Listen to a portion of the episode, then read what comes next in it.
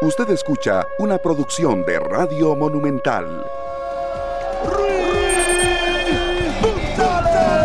Buenos días, muy buenos días, señoras, señores. Es un gusto compartir con ustedes una mañana más de 120 minutos. He escuchado y he visto en las redes sociales de todo que han hablado el día de ayer. Brian Luis González, el más señalado, al final marca el gol de la victoria en un partido que realmente lo esperamos. Yo no sé quién no podría esperar un partido así sin fogueo, pero al final la historia dirá 1 a 0 Costa Rica le gana a Panamá.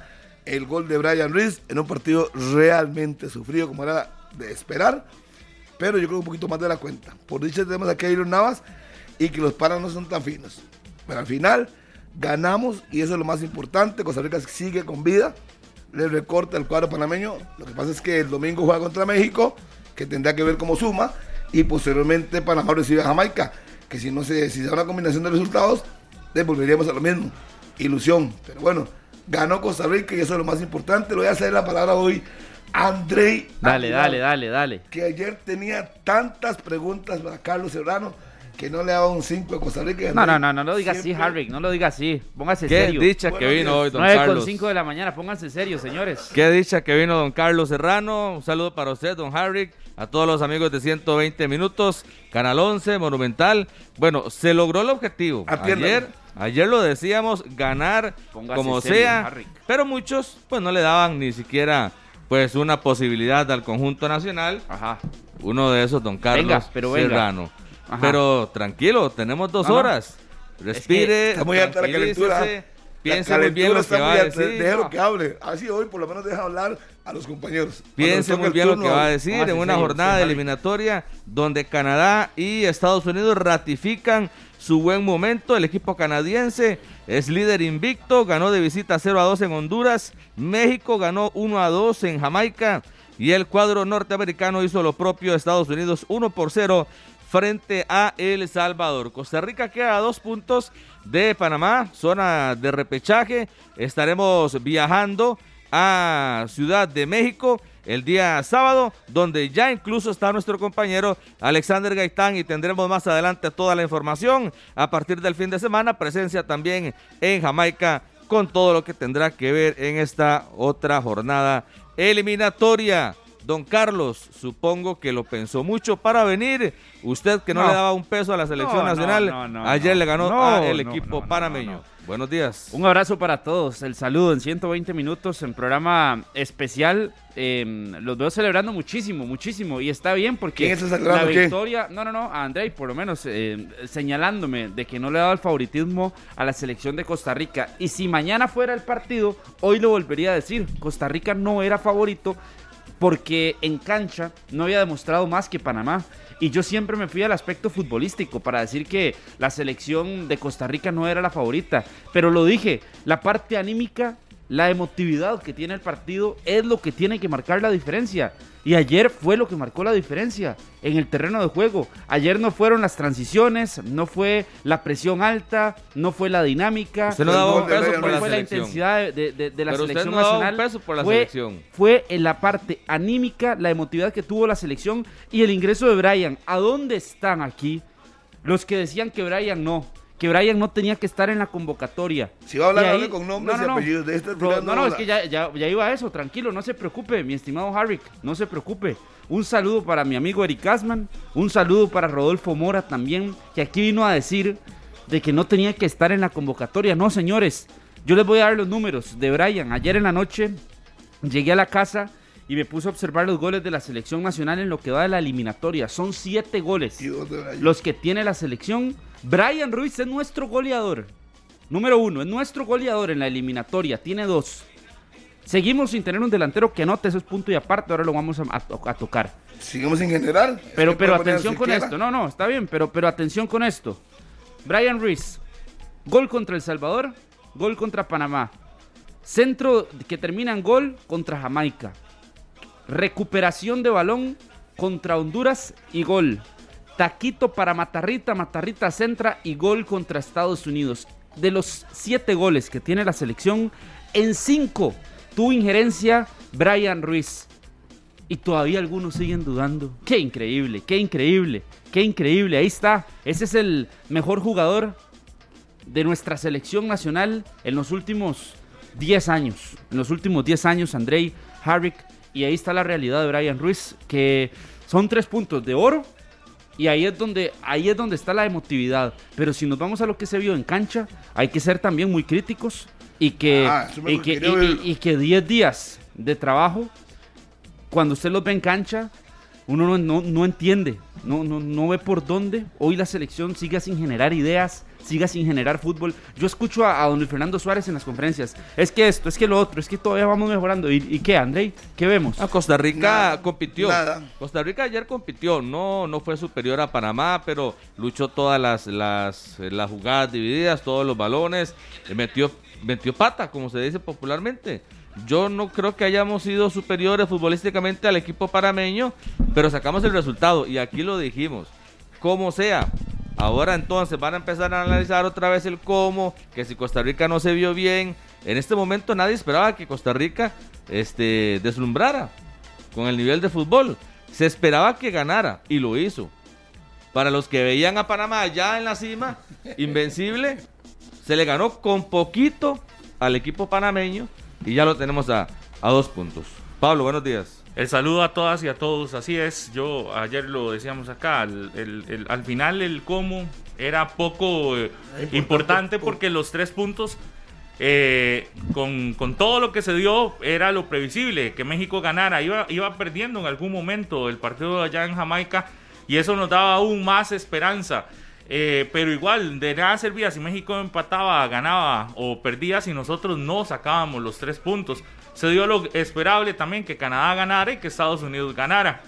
Y que Costa Rica, como favorito, por estar en casa, por, por, por la historia, que así lo decía, contra Panamá, que, que ganara. Eh, y yo creo que ya queda ahí. El punto de, que, de, de- de ver si la forma era importante o no, queda ahí. Evidentemente ya quedó ahí. no- la, la forma no era importante, pero sí, yo creo que canalizar la forma.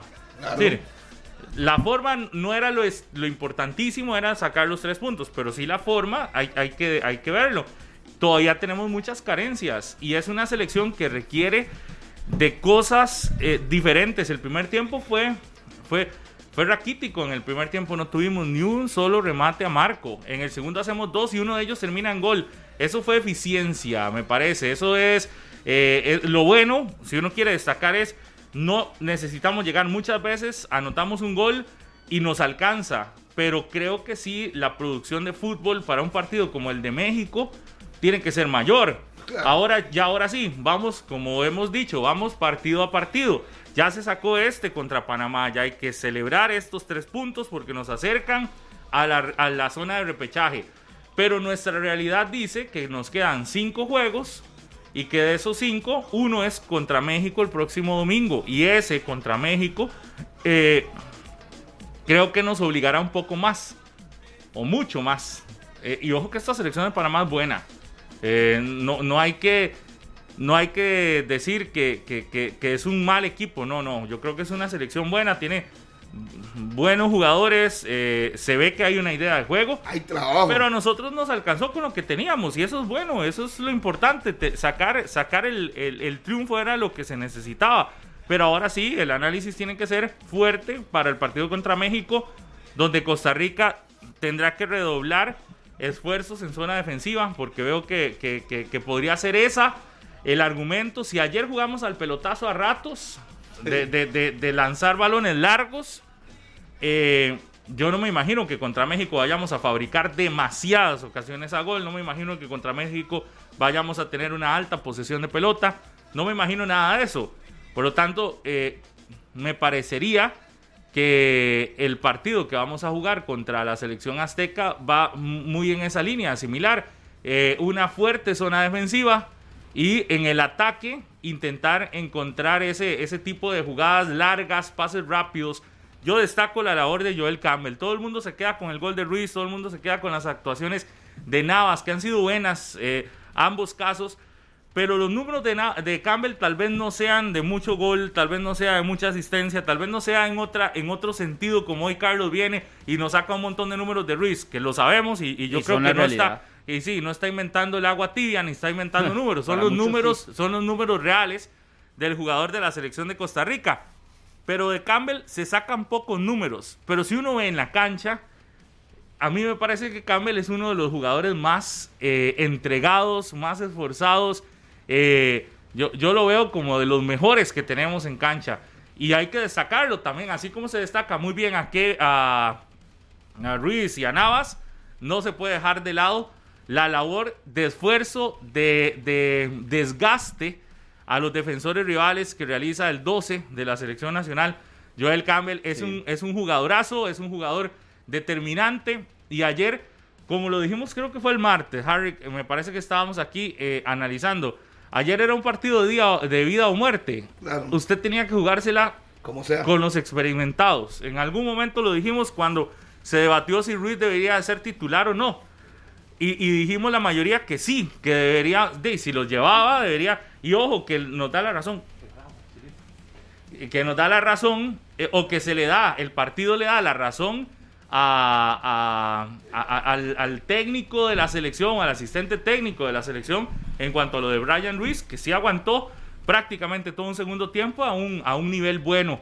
Entonces sí, sí tenía razón el asistente técnico, sí tenía razón de que tiene eh, condiciones para jugar más que 5 o 6 minutos, eh, como lo hace en su club, y, y pareciera que sí, ahí tiene toda la razón eh, Suárez y su grupo, porque, porque Brian soportó casi los 45 minutos del segundo tiempo en una buena forma. Sí, Sí, sí, sí. corrió, sí, se sí, vio, sí. por lo menos que corrió. Yo se lo decía a usted. Pero vea que la experiencia Pero aquí es que Joel es la importante. figura de la Cele. No, no, en Joel es el mejor. Joel, no con Joel hay un punto y aparte. Porque Es la es, el figura, mejor es la futbolista figura, de la selección. alguna. Ayer usted lo veía en cancha y corre todas, pelea todas, busca todas, se mete y si tiene que ir a hacer trabajo defensivo, usted lo ve eh, 15 ¿Cuánto segundos correrá? después en ofensiva. Lo de Joel es punto y aparte en selección Totalmente nacional. Tiene que superar los 11 kilómetros. Sí, Pablo, sí, por sí, sí, sí, supuesto, por fácilmente. supuesto, sí, Por sí, sí. supuesto. Yo- Fácilmente por eso yo los digo, 11 kilómetros. Por eso yo digo, Harry, este juego de ayer, la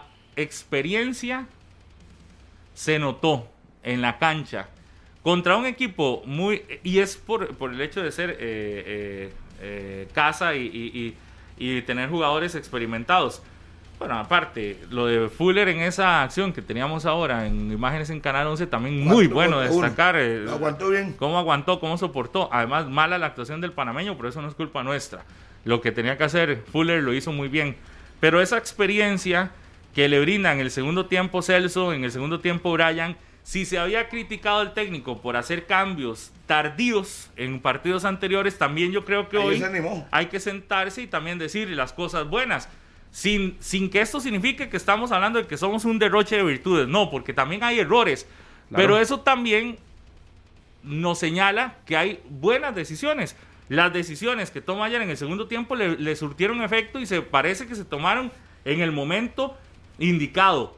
Eh, y por eso digo, no es, no, es, no es aquí hablar de que somos un derroche de virtudes, porque casi nos empatan. Hay un balón en el palo que, un en el que nos salvamos y todo lo demás. Al final, los últimos minutos estábamos todos pidiendo tiempo. Pero bueno, se sacó el resultado, que era lo que, lo que, lo que importaba en, en este duelo. Pero sí hay que destacar las cosas positivas. Y las cosas positivas fue ayer una reacción más rápida de un entrenador que no nos había eh, mostrado esa capacidad de reacción en el banquillo y que ayer le resolvieron muy bien Venegas, Borges, Ruiz, Gerson Torres entró también. Gerson. Lo, lo- lo de Gerson Y entra y, Vargas, y que entra bien. Lo que pasa es que ya en Gerson entra en un momento donde el partido, eh, la selección panameña había tomado el control y tomado la iniciativa para ir a buscar el empate. Y Bueno, yo, yo quiero desca- siempre, destacar, pero quiero destacar otro nombre que aquí no se ha puesto en la mesa, en la zona defensiva, lo de Francisco Calvo. Y la labor que tuvo Francisco Calvo eh, con Fajardo, con Gaby Torres, con Blackburn. eh, fue una muy buena labor y que está eh, convirtiéndose en ese pilar que es necesario tener en zona defensiva. Ayer fue un punto altísimo para la selección nacional, una vez más, Francisco Calvo. Y vea que, vea que son cuatro nombres muy puntuales los que terminan marcando diferencia. Lo de Brian por el gol, lo de Keylor atrás lo de Joel y, y- y el desgaste y la necesidad que tenemos de, de- de Joel Campbell, que es de verdad un jugador eh, por el que hay que levantarse y aplaudir, porque es un es el mejor que tiene la selección de Costa Rica, y lo de Francisco Calvo, que Yo en zona a defensiva... Watson, le voy a decir una cosa, no tuvo ningún mano a mano, pero todos los balones aéreos. Bueno, sí, sí, sí, sí, pero yo le estoy poniendo Pero los igual, de igual forma, hay, más yo creo que hay puestos que todavía no se consolidan, como lo de Aaron Suárez y como lo de Alonso Martínez, que ayer Sí, fueron Alonso no titulares. vino. Si entró Brian Ruiz y lo hizo bien, O lo de Ortiz. hay que, sí, también lo de Ortiz, que creo que le Cuidado queda muy lejos el, el- marco. Pero habría que analizar si realmente Aaron Suárez y Alonso Martínez se ganaron un A- puesto. Aaron Suárez, a mi gusto. André, desequilibrante en la primera parte. Lo que pasa, Pero y, el y peso, no la sé si se le diferencia. preguntó en la conferencia La de diferencia prensa. de Aaron Suárez con el propio No, no, Brian yo le voy a decir Claro, una cosa, claro. pero por el Se centro. siente. Físicamente, Por hemos hablado aquí, que la- usted no cree en esas cosas de la parte física. No, No, es que si es un, si es o sea, un no buen jugador, es si es un buen jugador, es bueno. Un balón para, para, para Kendall Waston. Es que me gusta hablar con hechos y con A ver. estadísticas. Hábleme usted también con hechos y con no estadísticas ganó y yo una, le voy a entender. en mano a mano, no ganó una. Aaron No lo Suárez, decir todo- ¿cómo que no? Si ganó como tres duelos por izquierda con Escobar y ganó otro con Michael Amir Era muy Murillo. pequeño, entró Brian Con Amir Murillo. No, no se ponga de, de creativo. Él mismo, Un- él mismo lo pase- reconoció. pase él lo, pase a un momentito, un profundidad. segundo.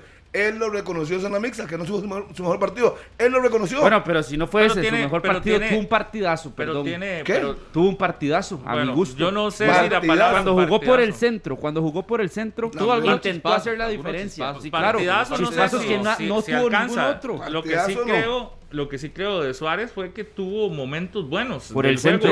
Y, y, digo, ya de ahí para, para hablar de partidazo, no, no. Pero Bueno, sí tuvo sí, momentos importantes en el partido, pero también queda en evidencia que el juego de ayer no no era era, para él. para él. El juego de ayer no era para él porque cuando ingresa Brian Ruiz, la selección toma eh, otra cara y se nota ahí la fortaleza que tiene Brian Ruiz, que es mucho mayor. Se ocuparon por Brian Ruiz, se preocuparon los Chelita. Llegó Celso, llegó Brian y se preocuparon. Chelita no le tenía fe a la Cele. Ayer me dijo que empatábamos 0 a 0, ¿verdad? Pero en Pelando el Ojo estoy grabada. ¿Y qué dijo? En Pelando el Ojo estoy grabada. ¿Y qué Quedamos, dijo? quedamos 1 a 0 y Panamá, Panamá no puede meter el golcito. Panamá no puede.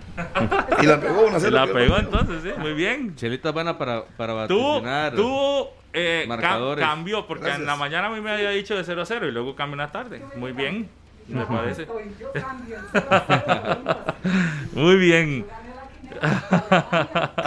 Sí, Eso es Cierto, cierto. sí. Eso es eso es cierto. cierto. ¿En serio? Se ganó la quiniela de Alemania. Le ganó ganó a, a- a a todos los comentaristas, a todos los periodistas. Y don Mario McGregor decía desde Alemania, Chelita me va a quitar el puesto. Gracias, Chelita, muy amable. Joaquincito le ayudaba a, a Chelita. Yo lo que voy es el punto de que Aaron Suárez por el centro intentó marcar diferencia. ¿Cuándo desaparecía Aaron Suárez? Cuando desaparece también muchas veces en Alajuelense, cuando lo utilizan por el costado, que le cuesta más a Aaron Suárez jugar por, por el costado que cuando está por el centro y que se siente Pero comodísimo no entremos en una discusión sin sentido. Es decir, Es aquí que nadie está, sentido, es que aquí nadie ustedes no está están diciendo. lo que hizo no, no, bien pero es que vamos a ver. Suárez, André a- y avancemos. Aquí nadie está diciendo que Suárez lo hizo mal. Lo que estamos diciendo es que tuvo chispazos Exacto. de buen partido. Usted dice que es un partidazo. Algunos Sí. de nosotros consideramos que fue chispazos de buen juego. Pero evidentemente el partido estaba más para Ruiz y lo demuestra el segundo tiempo donde, la, donde Costa Rica tiene más vocación ofensiva, donde puede sostener más a Panamá, porque Panamá tampoco en el segundo tiempo, a- después del gol, fue que nos echamos atrás. Pero antes del gol, eh, nosotros estábamos generando más con Brian Ruiz y la muestra es que le da resultado. Por eso, si, si, si, si Suárez este, hubiese hecho el partidazo que habla, no lo cambian. Pero si vea que, que estamos hablando de que también eh, el técnico Dios. el técnico encuentra los cambios en el momento indicado, es porque Ruiz entró y, y- y- y- y- y le suma, además de la experiencia, Fútbol. le suma un, más en el ataque y, y- y yo creo que tenía más lo que aquí dijimos la otra vez, el martes creo que fue, los jugadores panameños Se con Ruiz en la cancha Temblaban. tienen a alguien ahí. sí. Temblaban, así les hacía, temblaban. Oiga. Ya no se iban todos encima de él, todo el mundo estaba cerca de él. saben lo que puede generar. También no puede- no Pero puede aquí no estamos hablando si uno es mejor o el otro. No, no, Aquí la cosa es que creo que el cambio fue bueno. Sí, por supuesto. Y que, y que, y Y que al final Suárez. mete- en- gol. y que Suárez en el primer tiempo hace una labor aceptable. Y, Sí, yo creo que todo el mundo dice. Mira, este muchacho tiene condiciones, se atrevió, Claro. eh, enfrentaba, eh, jugaba con la pelota y usted dice, pero qué lindos toques hacía cada rato. Eso muy bien, le está dando crecimiento y creo que tenemos una muy buena figura con Suárez ahí, pero ayer también cuando Ruiz entra se, se ve, se ve mejor la selección de Costa Rica. Yo no veo tan malo como mucha gente piensa que, que seguir dependiendo de, de Brian Ruiz es un riesgo. Es una de las virtudes que tenemos. Es uno de los. Ayer decía Luis Fernando Suárez: un equipo de fútbol no son 11, son 20, son 22. Y si en estos momentos es Brian Ruiz el que nos está salvando, el de las cuatro eliminatorias, el que tiene que entrar 20, 30 minutos para cambiarle la cara a la selección, ok, puede ser negativo a mediano o a largo plazo, pero en este momento es el que nos está dando resultados y lo que ocupamos ahorita. La gente dice, es que ya Brian Ruiz no está, porque sí es cierto, aquí muchos quitaron a Brian Ruiz de la selección. Qué bien que Luis Fernando Suárez no se deja llevar por lo que atraviesa Brian Ruiz en la liga, que juega tres minutos, que juega cuatro. Tiene un rol más importante ahorita Brian Ruiz en la selección que en propia eh, Liga Deportiva Alajuelense. Y no veo tan malo que sigamos dependiendo de Brian a estas alturas de la eliminatoria. No es malo, Andrei, pero sí es preocupante cuando usted llega y dice, yo, yo comprendo a quienes tenían dudas. Usted llega y dice, en el equipo que es donde lo tienen más tiempo, solo le dan 5 minutos. En todo el 2022 ha jugado, ¿qué? 22 minutos, creo que es. Eh, el último semestre, los partidos que jugó fue a cuenta gotas, como se dice popularmente. Ahí usted tiene bases para, para, para poner en duda algo. Lo que pasa es que cuando llega la selección y te genera, ahí decís, mira, hay también una, no, hay- no es contradicción, hay también algo, algo raro. ¿Por qué en su equipo no le tienen la confianza para darle los minutos que en una competencia internacional eh, demostró ayer eh, que puede consolidarse y en la selección sí. E- Eso es lo que yo creo que, No. que tiene, tiene justificación No, del, no. Por qué hay, del por qué hay dudas. Porque, porque, por, por qué en la liga solo le dan 5 o 6 Sí, minutos? pero Esa todos, es la no gran pregunta. no puedo creerlo. que no esa no es la realidad de No, Brian Ruiz. no puedo creer, Pablo, que usted Un venga a decir que hay justificación para poner en duda la calidad de Brian. Porque Nadie al final, está diciendo al eso. final no Carlos, es. no, no venga, es que no Pablo, venga al a final- decir tonteras. al final no Nadie es- ha dicho no, eso. no, no, es que O- al o final- ponga atención porque no le voy a aceptar que venga a decir esas cosas. Es que usted- Yo lo que Ah, estoy diciendo usted es, sí lo hace. tengo justificación o, o No. puede tener justificación quien duda de si Ruiz puede o no estar en No. la selección, no de la calidad, porque de la calidad no se está dudando. Bueno, por eso entonces Quien no se puede tener duda de quien En diga física, se debe, vez, se debe o- no convocar a alguien que juega cinco minutos. Ayer demuestra, entonces aquí es donde, donde se le debe cuestionar a la gente de la liga. Claro. ¿Por qué en la selección está para más minutos y en la liga, cuando a veces necesitas más fútbol, lo que lo ponen son cinco minutos, seis minutos? Ese es mi punto. Y, y yo, hoy lo que hoy, quien critica si lo, si lo convocan o no, quizás pueda tener una base a la hora de, contabilizar minutos, pero en cancha está demostrando en eliminatoria que todavía tiene cómo y qué tiene que dar. Eh, lo importante es la cancha y lo importante es lo que está demostrando en cancha. Pero nadie está, por eso le digo, no lo acepto, nadie está diciendo aquí si es bueno o no. Está La- con condiciones. Aquí lo que se cuestiona es las decisiones que hay en un equipo versus las decisiones de la selección que Claro. no son congruentes. No, hay toda la razón. Y, y en Alajuelense también, porque cuando ha tenido minutos, ha sido un futbolista importante en cancha. Y eso será un tema de, de Albert Rudé. Y si le da o no le da resultados, habrá que, habrá que decirlo. El punto de Brian es que cuando toma la pelota con confianza, tiene la calidad necesaria. Y, y de verdad, yo no entiendo todavía, por ejemplo, la- ayer eh, leía muchos comentarios de la gente que decía, sí, apareció, pero ¿y los partidos importantes? Pero es que hay que ver al 100% los números. Pero eso que- es un partido que- que marca, y ahí está, por eso. No, no, por eso, por eso es que me parece dígame una cosa, Carlitos, usted no sé si se vino ese día Incoherente. o estaba minor. Pero aquí dijimos claramente, era Pablo, Pablo, me dicen los jugadores de adentro que Ruiz entrena bien, que no saben cómo lo juega. Entonces, si le- a usted le dicen que entrena bien, pues obviamente va a jugar bien. Claro. Si no corre, si no, y tiene experiencia, Por que es lo más importante. Y no hay que discutir eso, o sea, lo pusieron. Respondió, ojalá que Rudez se dé cuenta que no puede estar dándole cinco minutos. Entonces hay que darle razón al señor este Y es que lo han, lo han que tachado. Que de nadie- nadie asistente, lo lo, han tachado de motivador.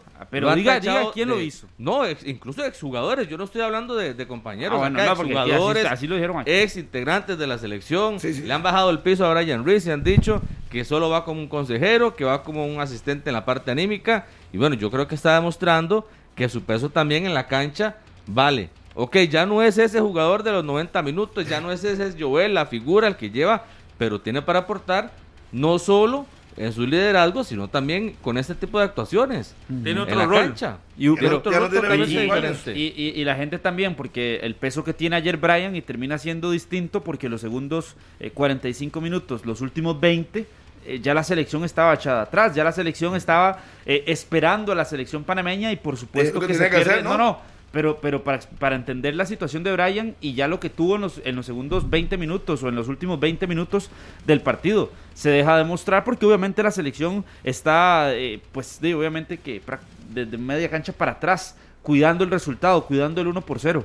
Pero a mí lo que usted dice de la preocupación que nos tiene que generar esto de Brian, lo venimos hablando hace cinco años. Hace cinco años se viene diciendo, ¿y quién? ¿Y quién? ¿Y quién? No, no, no hace cinco, hace más de cinco. Bueno, Es más, que está bien. qui- Quizás, quizás no recuerda usted Bueno, que hasta hace- para Sudáfrica 2010 ya se empezaba a hablar también del tema de que no tenemos sustitutos para y empezaban a sacarse nombres de Álvaro. Saborío, no teníamos sustituto de Bolaño, no teníamos sustituto de Brian Ruiz. Para Sudáfrica 2010, estamos hablando que fue en el 2009. Y ya en el 2009 estaba empezando a buscarse sustitutos de estos jugadores. Eh, porque nos fue mal en esa eliminatoria. Entonces va más allá de cinco años. No, no, pero... pero Para la- Brasil 2014 también ya se hablaba y luego llega, se hace un mundialazo y, y- y las críticas de nuevo desaparecen. Porque recuerden que para Brasil 2014 creo que también hubo un tiempo en el que él estuvo sin equipo. Claro.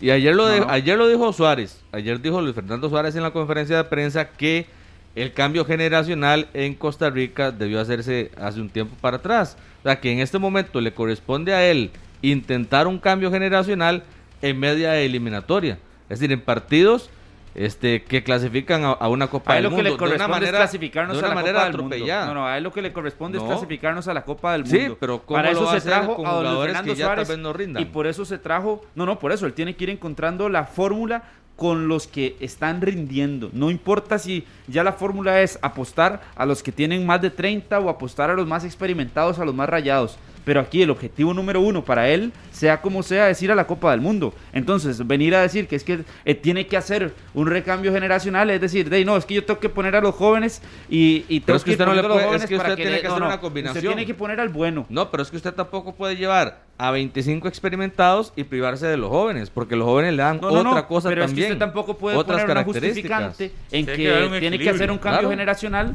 y si y, y por ese cambio generacional es que los Yo- resultados no se van a dar. sí estoy No, de no, acuerdo con Carlos. pero lo que Eh, me la refiero función es de que- Suárez no es hacer un cambio eso, generacional. Aquí a sí- él no lo contrataron para eso. A él lo Pero sí contratan. está claro Para ir que aquí, mundial se, y punto. Por aquí eso, no se entonces hizo. que no, que, Y- no, que no venga una justificación para decir, yo es que estoy haciendo un cambio generacional No, no, en medio de la ya eso es por deseo de él. Entonces, Pero por por eso, no me dan es.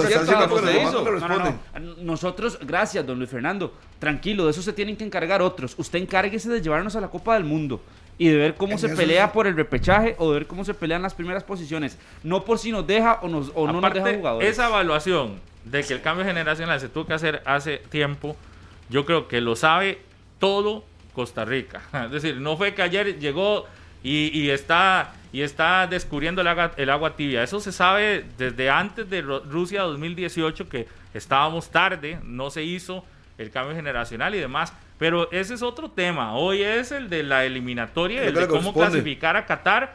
Y si adicional a, clasificar a Qatar con los jugadores que van saliendo y van surgiendo del fútbol nacional, jóvenes, que los puede ir incluyendo, pero eso no se le llama cambio generacional. Para mí un cambio generacional es cuando viene en un proceso Exacto. desde atrás completo. Ahorita lo que se está haciendo, Y lo hizo tampoco para que no para que no asuma él eh, eh, méritos que no, es de, ir, me- ir metiendo jugadores que Y aparecen por necesidad aparte. en no no campeonato, quiere. no, no es un No, cambio yo sé- y él se ha animado, no, pero No, él se ha animado no, a lo que muchos técnicos perdón. no han hecho. Es por necesidad. Darle oportunidad. Por Se- se necesidad, o por... o Se animó, o- pero también gracias. La única, la única eh, diferencia es la de la de Jay Wilson, que él lo coloca y en que en su equipo Ah, no. pero ve a Aaron Suárez. Pero claro, pero Aaron Suárez es producto de que en la liga está surgiendo. Entonces es, no es que lo encuentra, es Pero que se dice hay que jugadores. la camisa de la C le pesa. Sí, sí, por eso, pero estamos de acuerdo. Hay jugadores que en sus clubes están influyendo y él tiene el mérito de llamarlos como Carlos y darle la oportunidad. Pero eso no es un cambio generacional. El cambio generacional para mí debe ser un proceso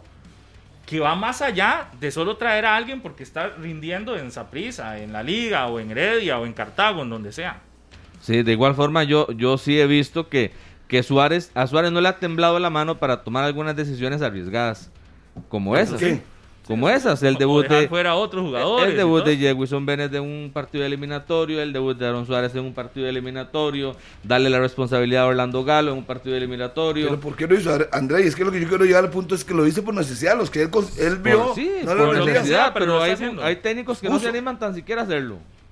No, y es que por eso vamos a lo mismo, es la fórmula que él tiene que ir encontrando Eh, sí. para ir a para ir al mundial. ayer no me- tiene que ponerlos, perdón Pablo, pero no tiene que decir, voy a poner hoy a Jewison Bennett para que en Costa Rica quede marcado que debuté un muchacho en eliminatoria. No voy a poner a Aaron Suárez para que en Costa Rica quede marcado que debuté a un no. volante. No, Eh, a los tiene Los que poner por porque en cancha porque en cancha hay algo con lo que ellos cumplen. Y Aaron Suárez ya cumplió, Jewison Bennett cumplió en los partidos anteriores y se mostró con un carácter impresionante en, en el terreno de juego. Pero está bien, lo vio Suárez, pero el punto es que algo le daba en la cancha, no porque, uy, qué bueno, eh, voy a poner un joven para que hoy Sí, vean que debuté a alguien. O ayer meter a Juan Pablo Vargas porque hoy voy a debutarlo en eliminatoria. No, no, es por calidad y punto. Porque son por futbolistas que han, que han hecho algo en, en la cancha y que, le, y que le funcionan en algo cuando están dentro del terreno de juego. Sí, no me dice, mejor pongo a Calvo a la izquierda y yo fuera Oviedo y meto a Pablo Vargas, que fue lo que hizo. Igual a como ha tomado decisiones arriesgadas que le funcionan, hay otras que no le han funcionado también y son arriesgadas. Es decir, no es no es que todo ya no es porque hoy le ganamos a Panamá, es que Ya, todo todo está es bueno. bienísimo y todo No, ha sido muy bueno. Es decir, es- es un equilibrio.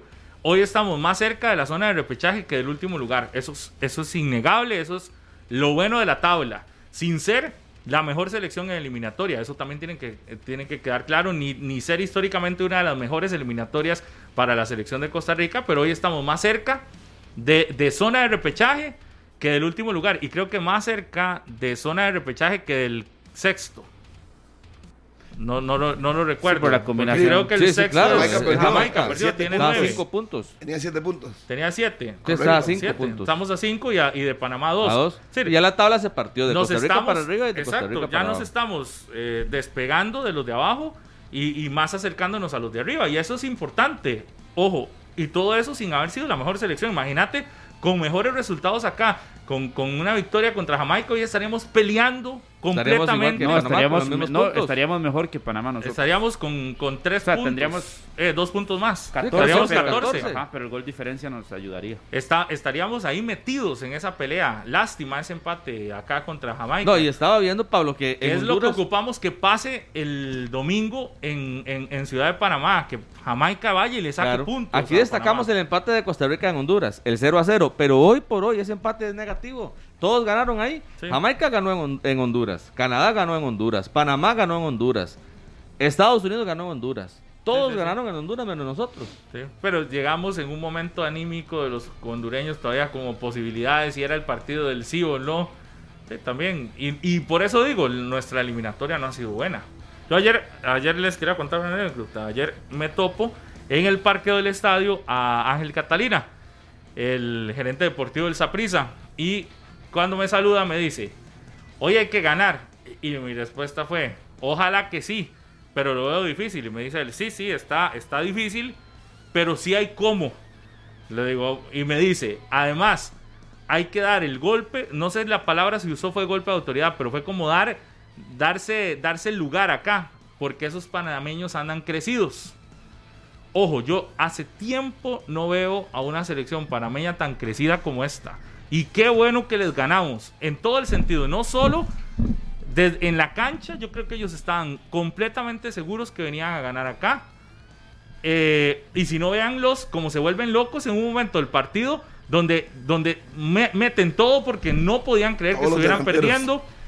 los aficionados estaban Yo a la fiesta siempre han venido, siempre han venido a Costa Rica más mesurados. Hablaban de un 2 a 0. Ayer, ayer los gritos que yo escuché fuera del estadio era los ticos muertos y yo no sé qué. Y, y ahí dije, ojalá que esto lo escuchen porque a uno le hierve la sangre cuando escucha ese tipo de, de cosas. Y luego es de reconocer en Costa Rica cosas que nos hacen diferentes y eso yo creo que es de aplaudir.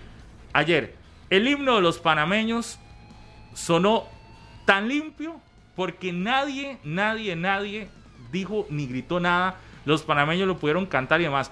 Nosotros vamos a Panamá y nuestro himno no se escucha.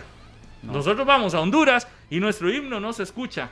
Menos Ayer yo decía, qué, qué bien es ganar con argumentos futbolísticos, quizás sin ser la mejor selección, pero ganar por eso, a ganar partidos con insultos, a ganar partidos de- eh, después de, de- de serenatas, como se hacía hace muchos años, y que qué dicha que eso se acabó, Ganar con a, educación. a ganar con nivel, Con calidad, sí. a, a ganar con el nivel de demostrar en el estadio el respeto al himno, a pesar de todo lo que esos panameños decían. Ayer era increíble, la barra era gigantesca, 2.000 y 3.000 eh, personas metidas en el estadio, o más podría ser, pero era insulto tras insulto tras insulto que uno decía, igual nosotros estábamos como muy, los ticos como muy Poco fríos.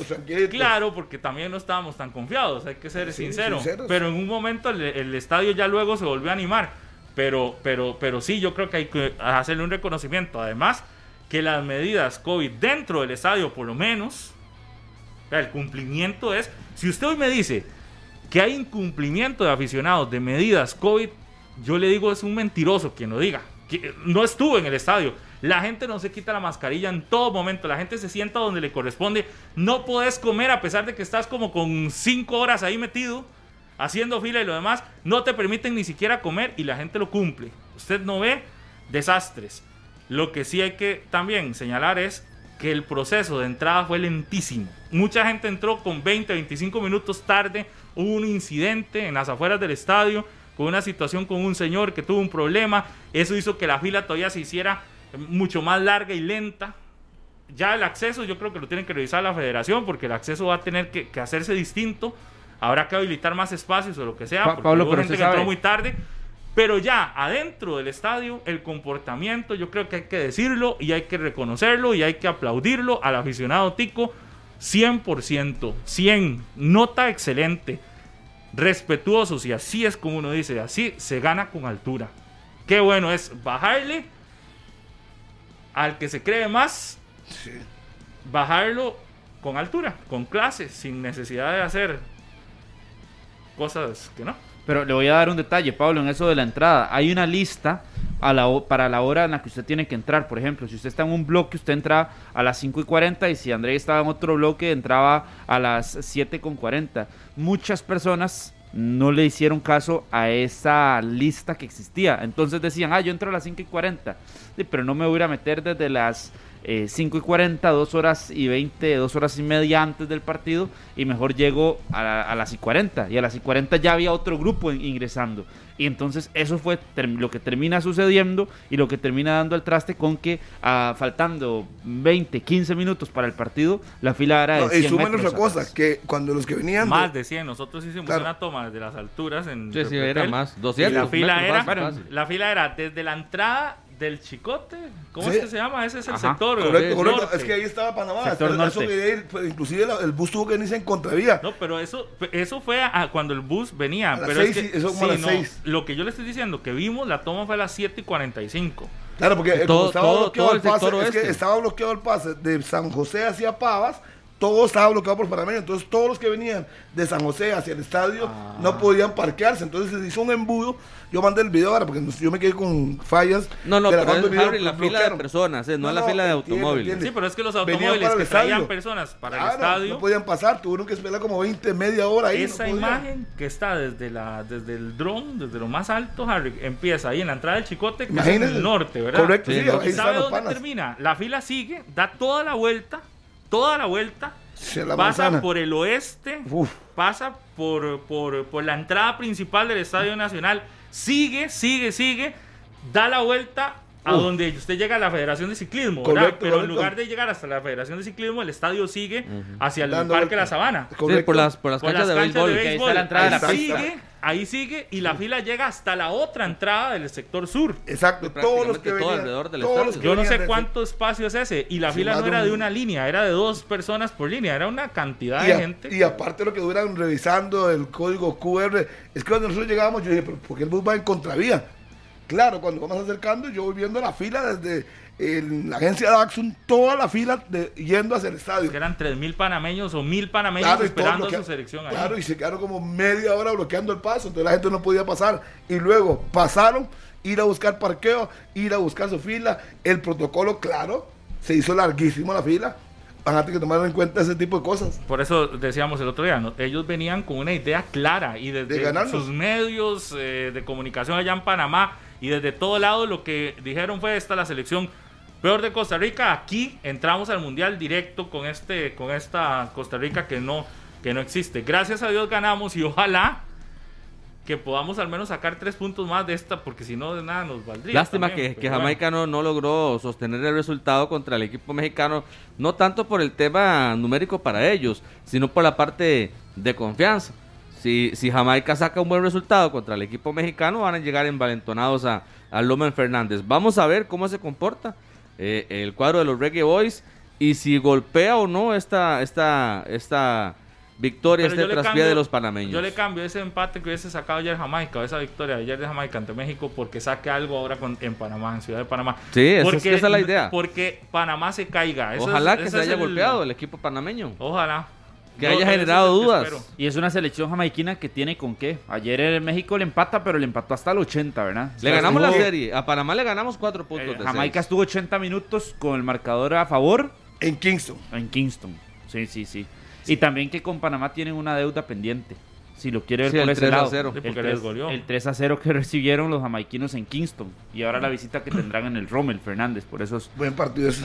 Vamos a ver qué pasa. por ese cambio. Me parece que, además- en Panamá no habrá público. ¿En dónde? En Panamá. ¿Y por qué? Por el tema de una sanción que se había impuesto. Entonces, De México tampoco. México hay 2.000 personas. Eh, dos eso mil no es nada, personas en en la Azteca, Azteca 100,000. son como los, Los- miembros de, los miembros de prensa, nada más. Los mexicanos, este, eh, los panameños ayer también, para terminar, no, después estaba comiendo en un lugar donde estaban un montón de panameños y no podían creer que tenían que irse ya para el hotel rápido. No, sé si es que allá no hay restricción o qué, pero todos comiendo rapidísimo. No, hombre, sí, claro. Sí, Bueno, pero cuando nosotros estuvimos por allá... ahorita que no, todos comiendo rapidísimo, no podían creer que tenían que irse para el hotel antes de las 12 porque ya, si no se les empezaba. Yo le decía a Gabriel Castillo, el colega panameño, es que ustedes, yo los veo muy agrandados. O sea, ustedes vienen a Costa Rica, estamos jugando mal. Pero recuerden que ustedes vienen a nuestra casa. ¿no? Nunca habían ganado acá. No, no, y si les ustedes tienen buen equipo, pero yo no veo que te van a ganar tan fácil. No creo que ganen tan fácil. Y claro, entonces la euforia, y, uno ve- y no eran tanto los seleccionados, sino la gente. No. Y los contagiaron. Después yo vi que cuando salían del hotel todos aplaudían. No, no, no. Si usted lea las declaraciones que brindaron jugadores a medios panameños los días antes, también decían, este es un momento para eliminar a Costa Rica, este es un momento histórico. Yo, yo, yo sí creo que había un, una, una, una confianza de que aquí con, con Un la, exceso de confianza. Ajá, con, con la selección que habían visto de Costa Rica se le podía ganar. Yo, que pudieron, pudieron ganar también, porque tuvieron buenas ocasiones a gol. Pero, pero por suerte no. por suerte, es mejor a veces cuando uno está eh, con menos esperanza de recibir esto. Igual, yo insisto, no estamos hablando de que somos la mejor selección ahora del área. Jamás. Nos tenemos demasiado que mejorar. Hay cosas que no, que, que, que no se le ven bien todavía a la Eh, selección. de las Costa cosas que estábamos esperando que se mejoraran, no, no, no, realmente no se Aunque mejoraron. Hubo momentos de destellos de algún fútbol. Es más, la jugada del gol. La jugada del gol cuando es- creo que porque cuando ahora Carlos decía Gerson que no hizo falta lo que nosotros dijimos. Claro que sí, la jugada del gol fue una, fue una posesión clara de pelota, fue una jugada de pase corto, fue una jugada Pared, más cercana a lo que Costa Rica nos tiene acostumbrados en su momento. Sí, una buena la jugada del gol de termina como una, un- sí, es buena. Lo que Lástima pasa que- es que todavía no tenemos ese peso del 9 en el área. No, no, Todavía y lástima que no tenemos vemos esas jugador. jugadas, eh, por lo menos cuatro o tres por, el par- por partido. Por partido, porque debería ser por tiempo. Pero las combinaciones que sí son muy buenas son entre Joel, Celso y Brian. Brian, póngale atención al, Sí, claro, a los sí, se conocen. se conocen a la perfección y esa, esa combinación de tome, deme, tome, deme, jugando pase. rápido, son, son las típicas de Brian. La pared que hace José Guillermo Joel. Ortiz con Joel Campbell en el gol cuando se la, se la Se devuelve, regrese me parece taquito. que esa es una de las funciones que debe tener el 9. Lástima que después no pudo definir él. Y la distracción de, de, de Brian, de Celso que brinca, remata, Ortiz suelta el portero y ahí estaba Brian donde debía estar. Porque José Guillermo. Ortiz marca mucho, presiona la salida, hace muchas diagonales, recorre bastante, presiona, pero, pero eso no es suficiente. También tiene que influir en las jugadas de ataque como en esa del gol. es Pero que es nos estamos mal para definir. Nos influirá cuando. Costa Rica ataque más. Porque vea que la, en la jugada del gol atacamos con tres o cuatro y ahí influye. Pero si no le llegan bolas, por más que cobro de aquí para allá, de allá para acá, y nada. Cero remates en el primer tiempo. No, no, pero. Pero nos eh, hemos mal acostumbrado, Harry, Ajá. a decir que los delanteros eh, no anotan, entonces, ¿verdad? Porque hoy estamos diciendo que en, en nueve fechas de la octagonal, ningún delantero tico Pero ha el, el marcado. problema de los delanteros o el problema es la escasa producción de, de ocasiones a gol. Tenemos nueve partidos de eliminatoria y los números de remates directos en los nueve partidos es de 10. Imagínense. 10 en total, cuando usted 10 los puede hacer hasta en un juego, ¿verdad? En un juego malo de un rival contra un rival de bajo, de bajo nivel. Esos son los que México nos va a hacer el domingo, seguramente. Sí, pero nosotros 10 remates en toda la elimina- en los nueve partidos de eliminatoria. Son muy pocos, es decir, goles. la producción. Usted puede poner ahí a José Guillermo Ortiz, puede poner a, a Jonathan Moya, puede poner, no sé, al que guste. Johan Menegas. Ahí al- arriba, si la producción de juego es tan, tan, tan raquítica, es difícil. Y que salvaje que estaba Venegas. Ahora que se toca el tema de Venegas en esa jugada del taquito. Esa la lleva rumbo a la portería. del Ya, equipo ya nada, guaraní. no tenía nada que hacer. No, Era- no, era es gol que lo jugada. agarró fuera, lo agarró fuera base. Las dos más claras las tuvo él, ¿verdad? Gaby Torres. Gaby Torres que ingresó y tuvo el palo y, y después el taquito. Es que usted ve y dice, el cierre del partido fue desde el minuto 70, yo volví a ver el reloj del, del estadio, 75 minutos, y uno decía, 15 minutos que van a ser re largos. Y Ah, no, efectivamente, y- y se iba- iba así, yo yo larguísimos. decía, acaba la hora y no camina un minuto. Y le digo, ¿y ¿qué? Y cuando dieron los tres, muchos, pero yo más bien quedé tranquilo con los tres. Porque yo pensé que iba a dar cuatro o Al final cinco fueron minutos. cuatro, porque sí, sí, le pero, dio uno más prácticamente. pe- pe- pero yo en algún momento pensé que iba a ser más eh, lo que iba a dar el, el- el árbitro.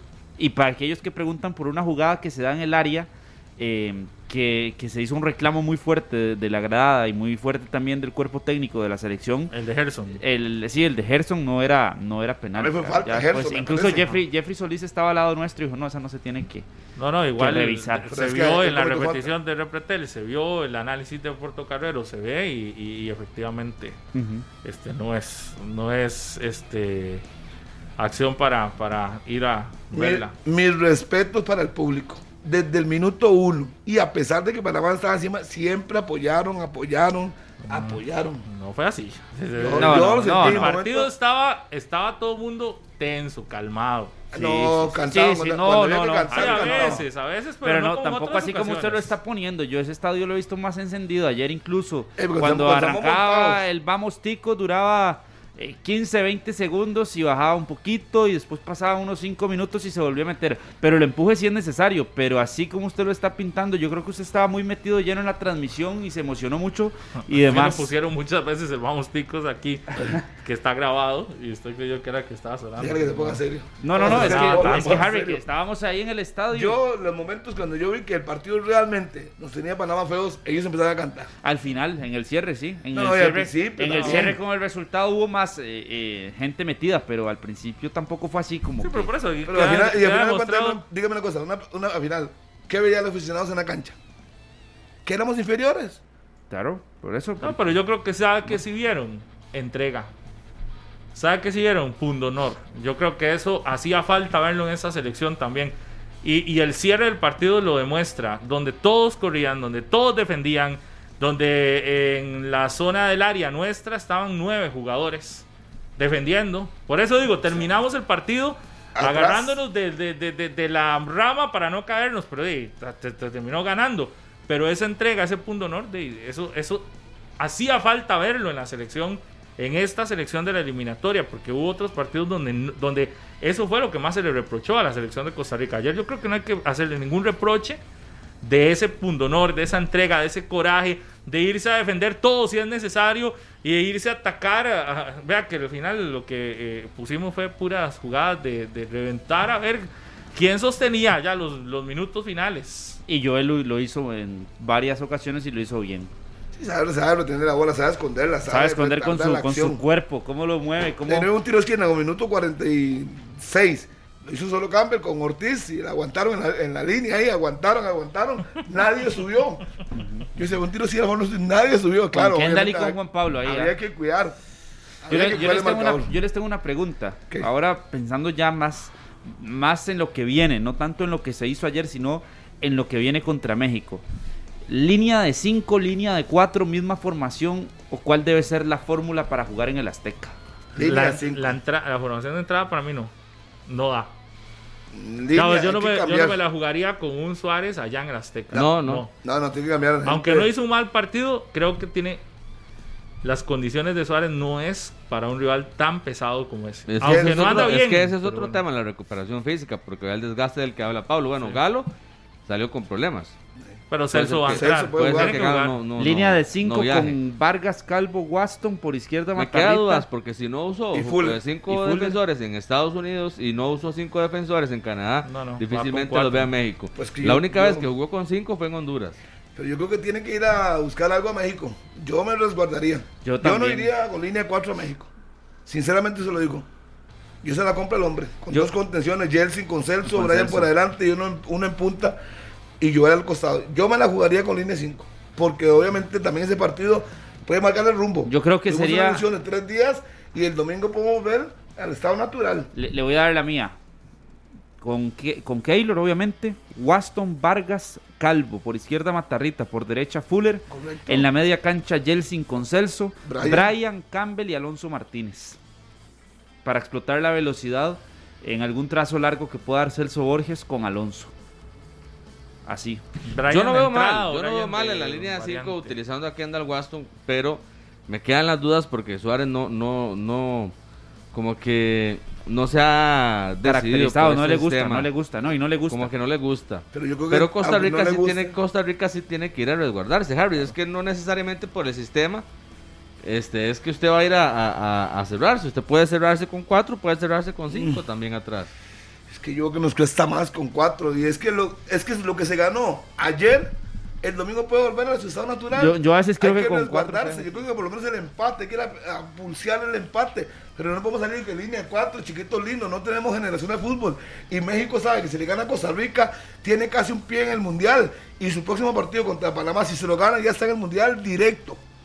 Es que no se juega. Pero no ¿qué dicen los técnicos? Que el sistema no es Para- este ¿qué nos ha- no es lo que marca la diferencia. ¿Qué nos ha dado a nosotros por historia réditos? Si yo Una sé la línea línea cinco. 5 y yo no lo veo, yo no lo veo malo. Bueno, Pero usted lo vio mal a la selección eh, contra Estados Unidos jugando con cuatro. No, y contra Canadá. Yo creo que, tampoco- es no. que es- es Yo que creo al que final son más fuertes esos y al dos final que terminamos México. perdiendo. Sí, pero no nos vimos mal, no nos pasaron por encima, no nos golearon, más no lógico, nos pero, pero yo, yo coincido con André, Ni- tampoco fue que nos ninguna vimos selección fatal. lo ha hecho. Ninguna selección nos No. ha pasado por encima ni nos ha. Eh, a ver, tal vez futbolísticamente, por acciones generadas o por el ritmo de un partido, sí nos han pasado por encima. Pero en cuanto a resultados, no. Pero yo sí creo que para jugar contra México se debe buscar eh, algo más en zona defensiva, cerrar con tres centrales y que esos eh, tres centrales, los tres sean muy buenos en el juego aéreo, también es una, Totalmente. Yo voy a decir es algo, una salvedad. voy a decir algo que me los voy a echar encima a muchos. Dígalo. Yo me preocuparía más por el partido de Jamaica que por este. Digamos, ¿en qué sentido? No estoy hablando que vamos a ir a regalar el partido o que debemos ir a regalar el partido contra México, no. Pero yo creo que no hay presupuesto para eso, para algún punto en México, porque históricamente no. Yo guardaría toda la, la todo, Todo el arsenal. todo el arsenal, no, no, no, no de que pondría a otros jugadores, no, pero sí cuidaría algunos para el juego en Jamaica. Es decir, me parece que ahí es donde está nuestra opción de seguir con vida y que sí, intentemos sacar algo en el Azteca, yo- que intentemos algo en el Azteca, lo que sea, eh, pero históricamente perdemos en ese estadio, que no nos goleen es, sería ganancia ya. Eh, vamos, resguardémonos, vamos, cuidemos. Si nos queda alguna opción, de intentamos, pero yo el desgaste de la altura de México, el desgaste de un rival tan pesado, sabiendo que nosotros deportivamente somos inferiores a la, a la selección que vamos a enfrentar eh, y todo lo demás, yo cuidaría, haría un partido, la frase típica, un partido inteligente, un partido de desgaste mínimo, un partido de desgaste más ofensivo que desgaste de, de- de mucho, de, mandar a nuestros jugadores cansados al, al juego contra Jamaica. Es que no hay negocio en perder, Pablo. ¿Ah? No hay negocio en perder. No, Costa no, es Rica que- tiene que aspirar a un empate en, en México no, mínimo.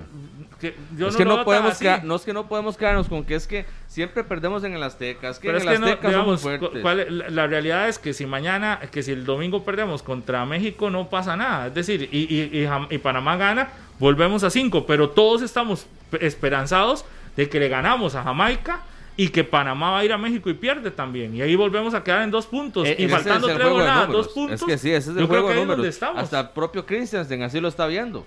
Ayer dijo, ok, sí, Costa Rica pierde en México, nosotros le ganamos a Jamaica, recuperamos la, la diferencia de Sí, y el cierre es muy Pero similar. entonces no vamos a aplicar lo que, lo que, lo que decíamos ayer, de ir partido a partido. Sí, por eso, a mí me parece que es ir a ver qué logramos sacar. Por eso yo me voy a echar encima a un montón de gente. Eh, ir a ver qué va- logramos sacar, pero yo cuidaría, digamos, si yo siento que hay un jugador que me está diciendo, no, no, o el- la parte física me dicen, está mal para este partido contra México, mejor no lo pone. Yo prefiero ponerlo contra Jamaica. Y el tema de amarillas también, que teníamos la nota en Deporte de Repretel y que bueno, ayer el, el referee no las muestra, no muestra amarillas. pero, tuvo ¿cómo que haber cuidar? mostrado varias. pero, hay, pero hay que cuidar algo de eso, porque... porque ¿Quiénes están con amarilla? Son siete jugadores. Estaba Joel, está, ¿no? está Joel, está Calvo. Está... No, pero yo a Joel sí lo puedo jugar porque Joel sí aguanta. Claro, claro. No, y él sabe controlar el tema de las amarillas. Jewison Bennett tiene amarilla también, por ejemplo. Sí, pero esos tres yo creo que pueden controlarse. Eh, Lo de, bueno, que- Ricardo Blanco, pero ya no está. Sí, Ricardo Blanco, pero salió por lesión. Brian y Celso, ¿no? Brian Ruiz tiene una tarjeta amarilla también. Son siete en total los jugadores. Este partido contra México puede ser para Brian, ¿sí? Claro. Le, le voy a dar, Pablo, los próximos partidos. A ver, dependiendo de este panorama que se está haciendo, lo que viene para Panamá también en el cierre de eliminatoria en marzo. Costa Rica tiene que visitar a El Salvador, el Cuscatlán y después recibe a Estados Unidos y a Canadá. Nosotros cerramos los dos en casa. Ajá, nosotros últimos, cerramos los dos en que casa. No son nada fáciles. Y ¿verdad? la selección panameña recibe a Honduras en el Rommel, Tres puntos. visita a Estados Unidos, Feo. Visita a Estados Unidos y posteriormente última fecha. Cuando nosotros aquí jugamos contra Estados Unidos, Panamá está jugando en el Rommel Fernández contra la selección de Canadá.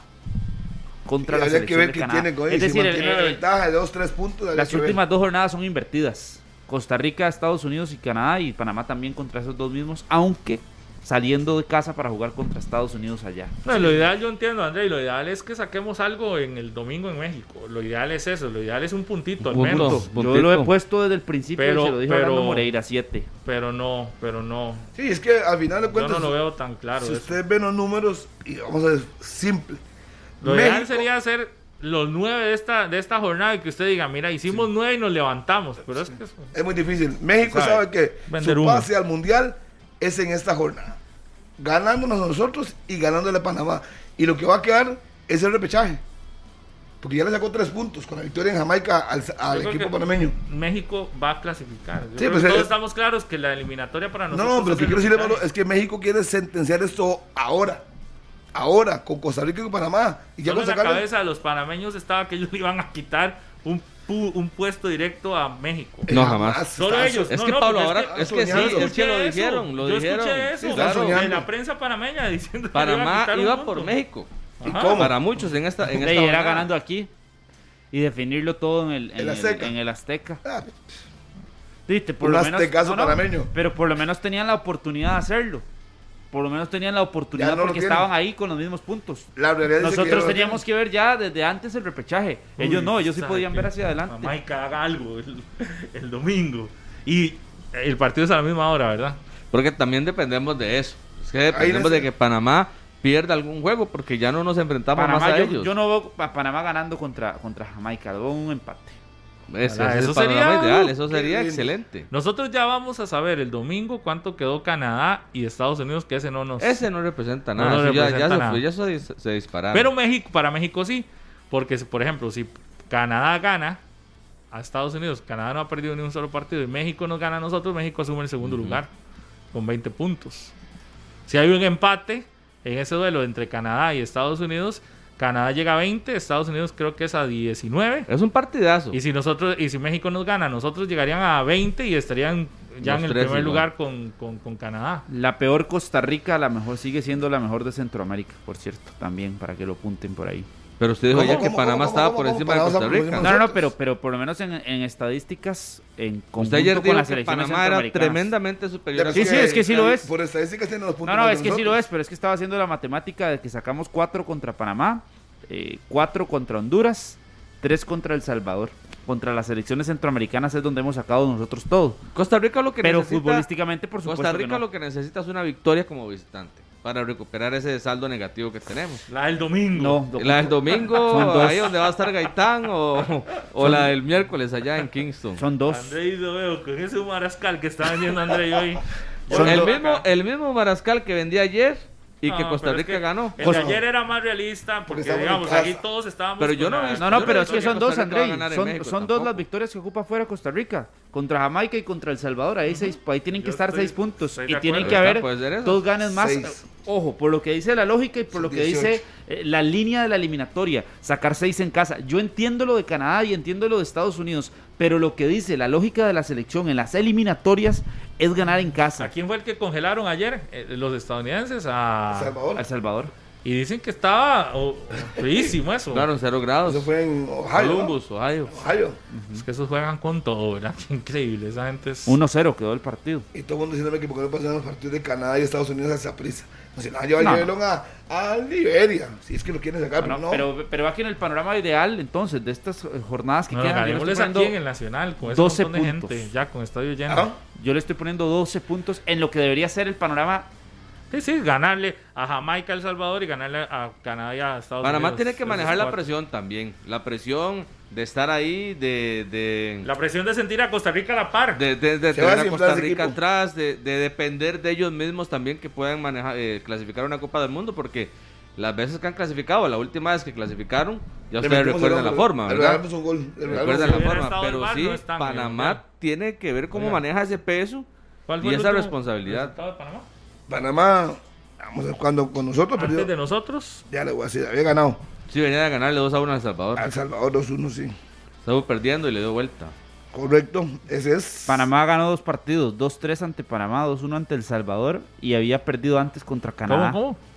2-1, le ganó a El Salvador. 2-1 El Salvador le ganó y 3-2 a Honduras. Ah, ok. Dos, sí, es que tres, los dos, los dos rivales que, que se convierten en jamones. piñata, que se han convertido en la piñata del. Sí, de sacaron 6 eliminatoria. puntos la, el- la vez pasada. Y ahora saben Ni que. Jamaica se ha convertido en piñata tanto como, como esos dos. Honduras, lo de Honduras es. Lo de Honduras es patético, ¿verdad? Ya, es decir, en, en casa ayer contra Canadá también, en casa no han ganado nada. Solo un punto contra Costa Rica nada más. Sí, es, y ese punto lo debimos haber ganado. Tres puntos tiene Honduras en nueve partidos en esta eliminatoria. Y le tocan. Y aún tiene chance de ir al mundial. Les queda 15 y todavía matemáticamente no están eliminados. Podrían hacer 18, lo máximo Sí, hacer. sabemos que no van a ir, pero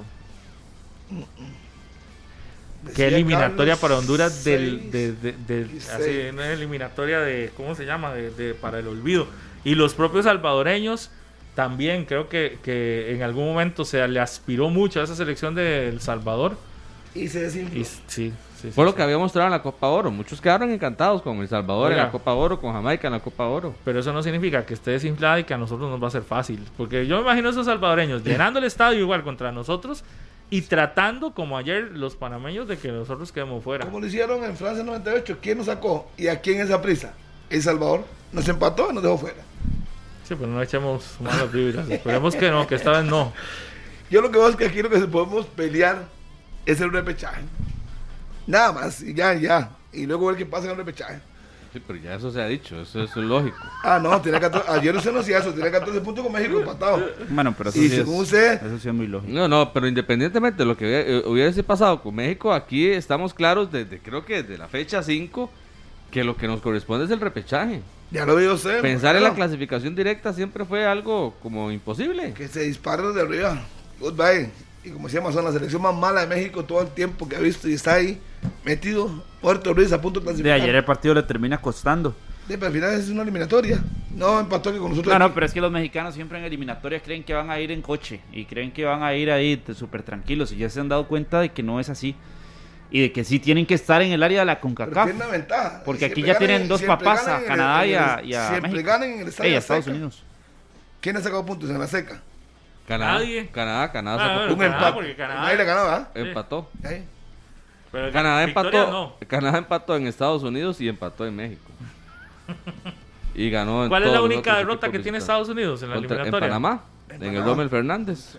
Es que ve esa, esa Panamá le ganó a Estados Unidos en el Rommel Fernández. eso es lo que tenemos que hacer nosotros contra los estadounidenses. México en cero. casa solo tiene tres partidos: victoria ante Jamaica, empate ante Canadá y victoria por goleada ante Honduras. Sí, pero hoy va a sum- esta, este, esta, ¿A este dos? cierre va con dos, Sí, entonces sí, sí. ya No, va con cuatro cinco. partidos en casa, ¿verdad? De ¿Seguidos? que quedan. No, tiene tres seguidos y después Honduras lo visitan a Honduras y reciben a El Salvador. Va a poner las cosas en orden ahorita, Ya en está. esta, el del mar, el domingo y el Está viernes. para quedar de primer lugar, mínimo de segundo. No, el primero yo no lo veo. No, yo tampoco, yo veo a Canadá muy fuerte. Pero Esa ya es la se- selección que más miedo da. Y sin Alfonso Davis ayer, sin Stephen Eustaquio, parte de sus principales figuras. Calendarios para que México cierre tranquilo. Ni lo resintió. Cuatro partidos en casa de cinco, no. Yo no sé si es los que están en casa lo vivieron igual, pero qué tensión, qué estrés, qué los que fueron a Nova, los que fueron a Nova. Todo el mundo que vio el partido ayer, qué últimos minutos más hasta que uno lo único que uno decía es que no llegue ese gol. Sería una. Cuando esa pelota pega en el palo, hasta que. El toro blanco. Yo, yo veía la, la cara de la gente ahí a la par, los que estaban en el estadio, todo el mundo con las manos así, no podían creer. Todavía diciendo que no caiga el gol, que no caiga el gol, que es salvada. Di Un Pablo. equipo también sin suerte. Y tal vez esa suerte nos está llegando en el momento. Pero indicado. también con mala suerte, ¿verdad? Porque por acciones que no son tan, a ver, tan claras para los rivales en cancha, terminan siendo errores nuestros y goles de ellos y que han dado a la postre obviamente con lo que se ve hoy en la tabla.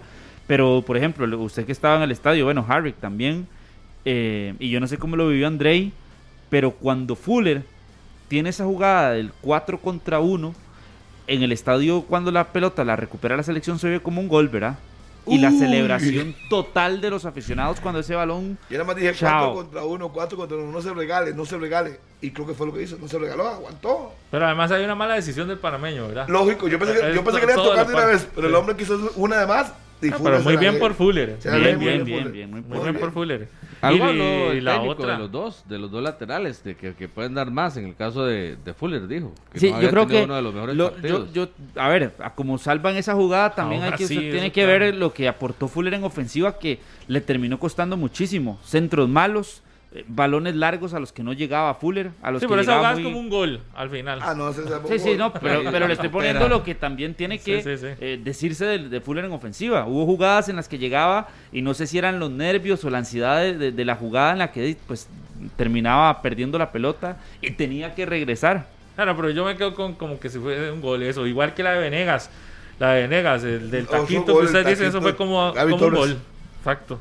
No me estaba, estaba ubicado donde tenía que estar. Y a ese palo tenemos que darle las gracias. A ese, a ese palo del, de- del cabezazo de, de Blackburn. fue. Es una ventaja tener a Keylor Navas. Dejémonos de, dejémonos de cuentos. Es que es una ventaja tener a Navas en la Y puerta. la primera jugada que luego pitan posición adelantada, la, tardísimo la pitaron. Pero La chico. primera en el mano a mano del panameño con Keylor y que Keylor le, le achica y el panameño no sabe dónde, dónde De matar. rematar. Eh, eh, obviamente, Keylor impone y no es lo mismo este, enfrentar en un tú a tú a cualquier otro portero que a Keylor, ¿verdad? Evidentemente. De cuando Keylor le achica, de no sabe dónde rematar y la achique Keylor es perfecto. Después levantó la bandera en línea que estaba adelantado. En el segundo tiempo hubo una igual, que también terminó con una, gran tapada y después señalaron el fuera de juego, pero eso que dice Pablo, con- impone como que los hace dudar a los delanteros a la hora de definir cuando se ven frente a Keylor Navas. Frente al mejor portero. Porque hubo otra acción también donde el panameño pudo rematar con pierna izquierda eh, y lo intentó con derecha y se vio muy mal. Ba- Bárcenas fue el Creo que, que llegó fue a cerrar Bárcenas, sí, la jugada. este, con borde externo y se vio malísimo. Sí, le pegó mal a la bola. Completamente solo llegaba Bárcenas. Ellos mismos se dieron cuenta que no es tan fácil venir aquí a ganar. Ah, sí, sí, que bajan de esa nube. la que O están sea, ni la mejor Panamá de la historia contra una de las peores Costa Rica de la historia pudo Y que no es lo ¿Pudo mismo jugar un partido aquí? amistoso, tampoco. porque ellos ganaron los amistosos. A ver, yo creo que por eso también venían muy, muy confiados, Muy fosforones. porque habían ganado los amistosos. Pero eran favoritos por, por lo que estaban haciendo. y Eran números. favoritos y al final se fueron con la mano vacía. Sí, sí, sí, no importa. Saludos a todos los panameños. Eran favoritos para usted.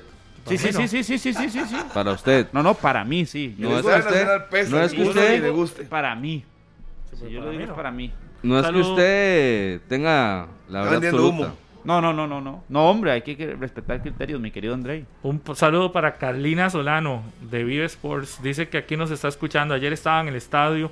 Dice que lo disfrutó a más no poder eh, y que le encantó ese ambiente positivo de la selección. Un saludo para ella y para don Miguel. Un abrazo. Siempre eh, les agradecemos. Y dice Laura Ortega que por qué no regalamos hoy cinco eh, entradas para el partido del domingo en el nuevo estadio de Escazú.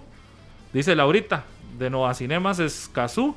Laura nos dice, regalemos cinco entradas hoy para que vaya gente a ver el partido el domingo en pantalla gigante en Nova Cinemas Escazú. Oiga, qué lindo, si usted quiere ir a, ver el juego de Costa Rica-México, en el en- como sentirse en el Estadio Azteca, pero viéndolo en pantalla gigante, sillón reclinable, todo lo que tiene Nova Cinemas, ya sea en Escazú, en Alajuela o en Ciudad del Este, en Curridabat, puede hacerlo.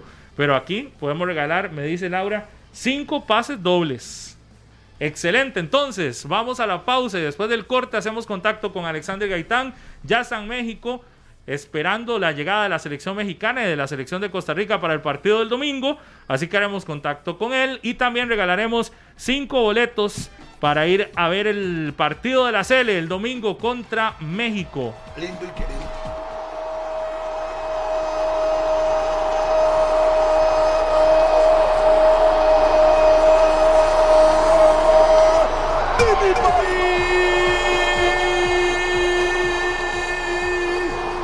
10 de la mañana con 18 minutos. La selección de Costa Rica que le ganó ayer a Panamá y que tiene ahora la oportunidad el próximo domingo a las 5 de la tarde en el Estadio Azteca de enfrentar a la selección mexicana para intentar continuar con vida en esta eliminatoria mundialista. Desde México, nuestro compañero Alexander Gaitán ya está listo para llevarle el seguimiento a la Cele y para que nos cuente un poco qué tal el ambiente, Alex, en territorio mexicano, esperando la llegada de México también y de Costa Rica allá a territorio azteca. ¿Qué se dice? ¿Qué se escucha después de esa jornada eliminatoria? Lo que le costó a México ganarle a Jamaica y ahora este partido contra Costa Rica. ¿Qué esperarán los mexicanos de este duelo? Buenos días, Alex.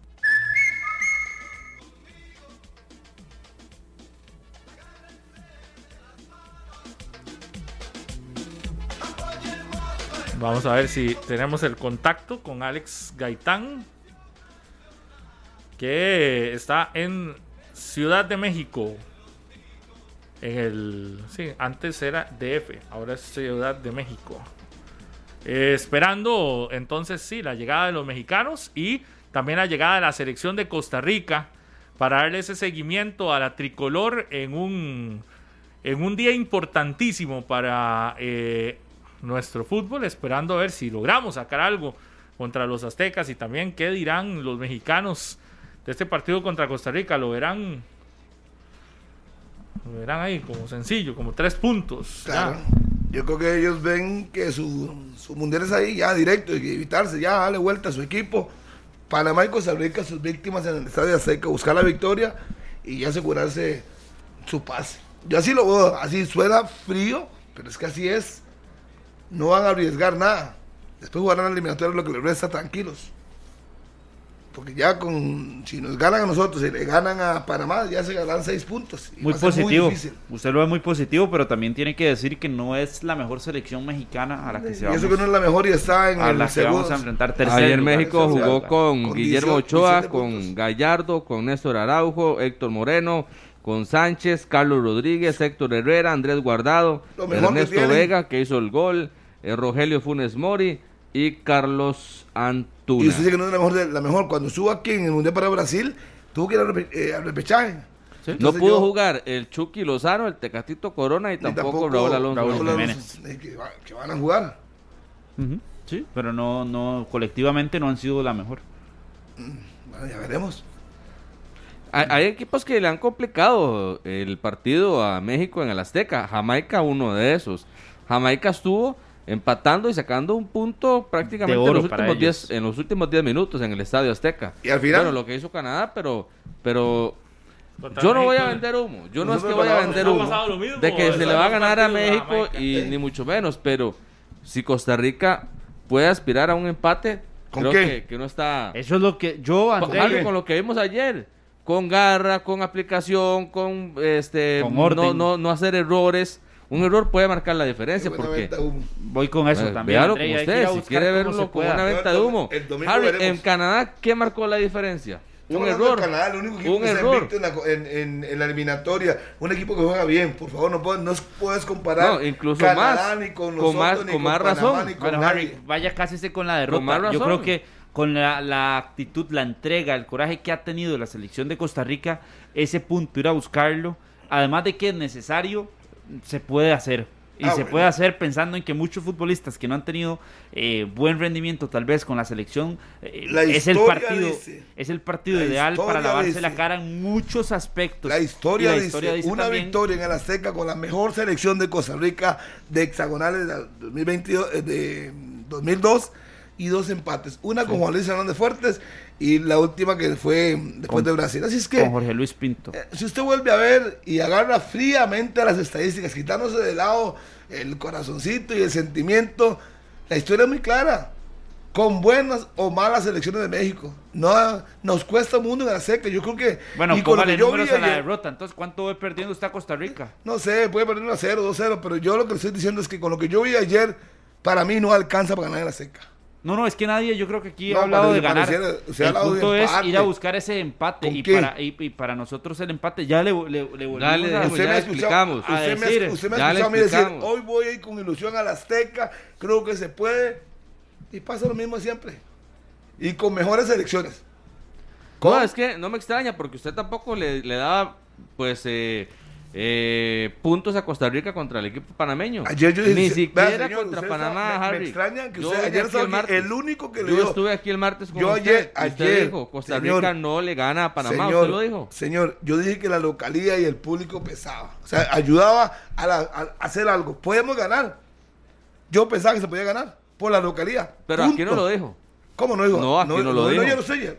Carlitos, Aquí yo no lo dijo. Vemos el resultado. Solo No, Eric no, le dio victoria. No, no, ayer no. Yo di Ah, con 3 a razón, 1. con Usted dio Dos 2 a uno. a 1. Claro, pero usted el día del partido se convierte. En los días antes critica y tira y tira. Pero es que Pero el día del partido cambia el chip. Es que una. Bienvenido, André. Y eso es, Ah, eso es- Disculpe, disculpe. Bienvenido. Una cosa es que yo crea que se puede hacer y otra cosa es mi análisis. Lo que yo veo fríamente, como lo digo ahora en la seca, hoy. Hoy. Yo no veo posibilidad de sacar puntos en la seca. Yo no lo veo. Sí, y el análisis también. Por yo creo que el análisis parte. contra Panamá iba por ahí. Yo me quedo con lo que Ayer dijo Juan Pablo. Vargas ayer en zona mixta. Si no se van a ir a buscar los tres puntos, y está bien, porque usted ya, ya sé lo que me va a decir, eso es un discurso, es- discurso. es lo mínimo que y, qué, decir. y qué político Juan Pablo Vargas. Pero Fue yo sí veo, políticamente yo sí, correcto. sí creo en que hoy, bajo que, más allá de que los argumentos futbolísticos victoria en la no sean los ideales cuando para ir a presentar usted un gane, en el Aztecaso, Afortunadamente. eh, días previos o horas previas a ese juego se, se pensaba que Costa Rica iba a ganar. Sí, sí, con, con el técnico andaban mal, pero yo pensaba en el empate. Que dice que dio la victoria. Y aquí lo dijimos, puede empatar porque México no anda bien y estábamos jugando bien. Recuerda que era el líder Nos de la vamos a quedar siempre con que es que nunca no, ganamos disculpe, en México, entonces disculpe, no podemos ganar. Disculpe, André, usted me preguntó, nunca más en la historia Es para que-. Disculpe. Ese es otro Disculpe, discurso también disculpe. ya añejo. El equipo que ganó la hexagonal fue Costa Rica. Con lo Sí. que estaba haciendo, uno le daba confianza. Ganamos en Honduras 3-2, que tenemos más de 25 años de no ganar. Vamos y ganamos el, en Trinidad. Entonces, claro, con lo que yo estaba viendo, el comportamiento, el rendimiento, por supuesto que lo dije, vamos a ganar. Y por lo menos mínimo pellizcarle el empate. Llegó la victoria, qué bueno. Pero yo tenía confianza de puntuar en México por lo que estábamos haciendo Y en el nosotros. 0 a 0 con, con Pinto. No pensé, Brasil. no pensé que iba a sacar nada. No pensé que no iba a sacar nada. Y sacó el empate. Sacó el empate 0 a 0. Sí, pero yo, ¿sabes? Así como lo dije, a hoy no le doy oportunidades en la seca de nada. Yo a Costa Rica empatando. Yo siento que Costa Rica tiene que aplicarse, a apelar mucho a, a lo que vimos ayer. Sí creo que tiene que cambiar, dosificar jugadores en la parte física. El desgaste que tuvo Joel, el desgaste que tuvieron muchos jugadores. Tiene que tiene que dosificarlo. Pensando también en los dos partidos. Yo ya le creo que por la parte física sí. Vamos a México, ya está listo, me dicen. Alexander Gaitán, Alex, ¿qué tal eh, amanece la Ciudad de México? Y también, ¿qué se vislumbra para este juego entre mexicanos y costarricenses? Lo que habla ya la prensa mexicana y lo que realmente se espera para este duelo. ¿Qué tal, Alex? Qué gusto saludarlo, Pablo, amigos oyentes de 120 minutos que nos ven por Canal 11 también. Un gusto. La Ciudad de México amanece eh, fresca, muy fría, incluso eh, más temprano, por ahí de las 5 o 6 de la mañana, la temperatura llega a, a estar en 8 9 grados, eh, más o menos tipo 8 de la mañana. eh, que desayunamos estaba a 12 grados Celsius. Por cierto, bajamos a la parte donde se sirve el desayuno, pues lo hicimos en sandalias, en chancletas, pues todo el mundo se nos quedaba viendo porque realmente estaba pues muy fresco, estaba a 12 grados Celsius y ahora la temperatura eh, ronda por ahí de los 18, 19 grados a esta hora, que son las 10 eh, y 30 minutos de la mañana prácticamente. El ambiente bastante frío, mucha crítica a la selección mexicana a pesar de la victoria el día de ayer frente a la selección de Jamaica, una victoria que deja muchas dudas por lo que presentó México, eh, porque la gente le gustaría, o a un sector de la prensa le gustaría ver un, un México que, que, que arrolle. México no es que padeció, vimos el partido en la Ciudad de México, que por cierto eh, no tuvo tanta repercusión entre los aficionados porque fue a una hora donde todavía hay mucha, eh, mucha parte de la población que se está trasladando a sus diferentes lugares, una, una Ciudad de México sumamente poblada, sabemos, veíamos eh, eh, los eh, vagones de- del metro muy, muy llenos, las, las microbuses también con gran cantidad de gente, así que el partido, digamos, en cuanto a, a verse mucho en lugares, no, no fue tan así. Además que el rival tampoco invitaba mucho como Jamaica. Las críticas vinieron eh, fuertes hacia Gerardo Tata Martino porque es una selección que hasta faltando 10 minutos estaba perdiendo el partido. El equipo de México 1 por 0 contra una Jamaica que incluso se había quedado con un hombre menos, la expulsión de Johnson al minuto 50. La crítica ha sido fuerte, eh, amainó eso sí la crítica, el que en dos minutos, en dos minutos, eh, México le diera la vuelta al marcador con Henry Martin y Alexis Vega que anotaron ayer al minuto 81 y al 83. Si México hubiese empatado o perdido el partido, esto realmente sería un hervidero porque a la gente no le ha gustado lo que ha presentado Gerardo Tata Martino, se habla de que, que hay mucha venta de humo. Eh, ayer, por ejemplo, la titularidad, la titularidad de, de Rogelio Funes Moy sigue siendo criticada, sabemos que nació en Argentina, los cambios fueron eh, realmente lo que le dio a México ayer esa enorme posibilidad eh, de eh, revertir ese resultado contra la selección de Jamaica. Lo que se habla después del partido, bueno, hay un par de, por ejemplo, eh, Jorge Sánchez, que jugó como lateral derecho, es baja de la selección de México para el próximo domingo frente a la selección de Costa Rica. Eh, prácticamente jugó cinco o seis minutos, recibió una lesión en su rodilla eh, y de, de hecho salió del estadio inmovilizado y será baja en la lateral derecha para el equipo mexicano. Andrés Guardado, Andrés Guardado, que es un viejo conocido para nosotros, eh, también es, es, es duda, está todavía la situación de, de él, salió resentido después del partido, está en veremos eventualmente su participación con el equipo mexicano el próximo domingo en partido que será a las 5 de la tarde. Gerardo Tata Martino eh, se escudó en, eh, además de ganar el partido, que dice que incluso cuando estaban 11 contra 11, México fue amplio dominador, que no sufrió, que el gol que tuvo en contra fue una situación meramente circunstancial, pero eso, eh, digamos que hasta cierto punto sigue generando esa crítica que, no termina de gustar. Eh, Gerardo Tata Martino, obviamente sabemos que es argentino y acá en México hay un gran sentimiento nacionalista. Quisieran ver a un mexicano, ojalá, estar ahí en la selección contra los extranjeros. Es, es muy fuerte la crítica. Pero bueno, el partido eh, fue una victoria prácticamente que no celebrada. Lo que se, lo que se habla pensando, y ya propiamente eh, de Costa Rica, por lo menos a nivel de medios de comunicación, es que es un partido ganable para México y que tiene que sacarlo el próximo domingo en el Azteca y ganarle a Panamá también en esta misma cancha para dejar ahora sí pisado el boleto a Qatar 2022. Compañeros, no sé si tendremos la oportunidad de, de escuchar a Gerardo el Tata Martino, ustedes me confirman por allá si, si tendremos este, disponible ese, video con Gerardo el Tata Martino, posterior al partido contra Jamaica. Lo escuchamos y lo observamos.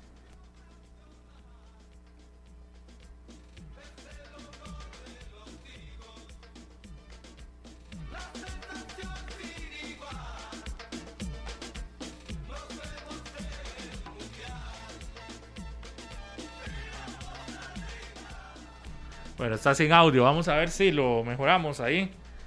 El audio del eh, técnico mexicano que habló ayer una vez concluido esa participación contra la selección de Jamaica. Alex, mientras aquí arreglan la situación, eh, México llega hoy a territorio azteca para este para ya preparar sus dos partidos, porque recordemos que México tiene dos partidos consecutivos en casa, contra Costa Rica y contra Panamá. Ese largo viaje ante Jamaica, no sé si será tan largo.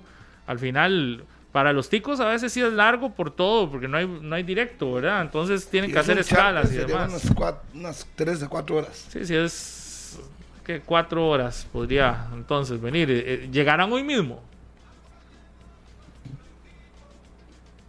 Gaitán. Los charter, eh, bueno, pasará eso sí, obviamente van a sentir quizás algunos el, el, cambio de pasar a jugar en una ciudad como, como Kingston, de baja altitud, a la altura que tenemos en el Distrito Federal, que sobrepasa los 2.300 metros sobre el nivel del mar.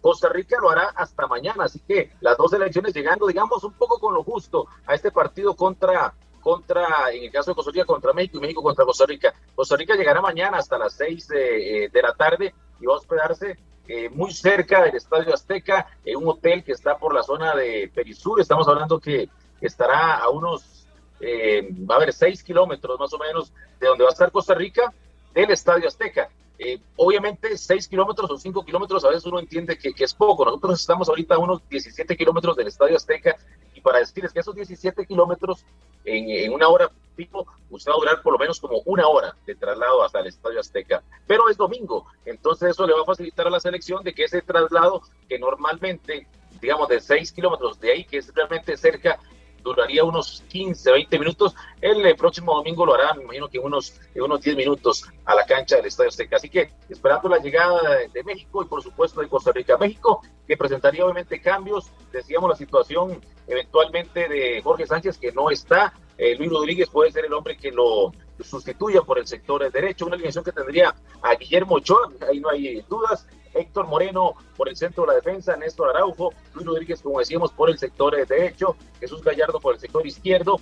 Lo de Andrés Guardado está en veremos, suponiendo en el dado caso que por lo menos no sea de la partida titular en el equipo mexicano, tendríamos a eh, Héctor Herrera, Edson Álvarez, Carlos Rodríguez eh, por el centro del medio campo, eh, Jesús Corona estaría por ahí también jugando, Antuna, Carlos Antuna, ya hablando de, propiamente de la zona eh, de ataque, México nos, nos, atacaría con ese tridente que sería eh, Carlos Antuna por derecha, Alexis Vega por izquierda y por el centro es donde eventualmente está ahí la duda.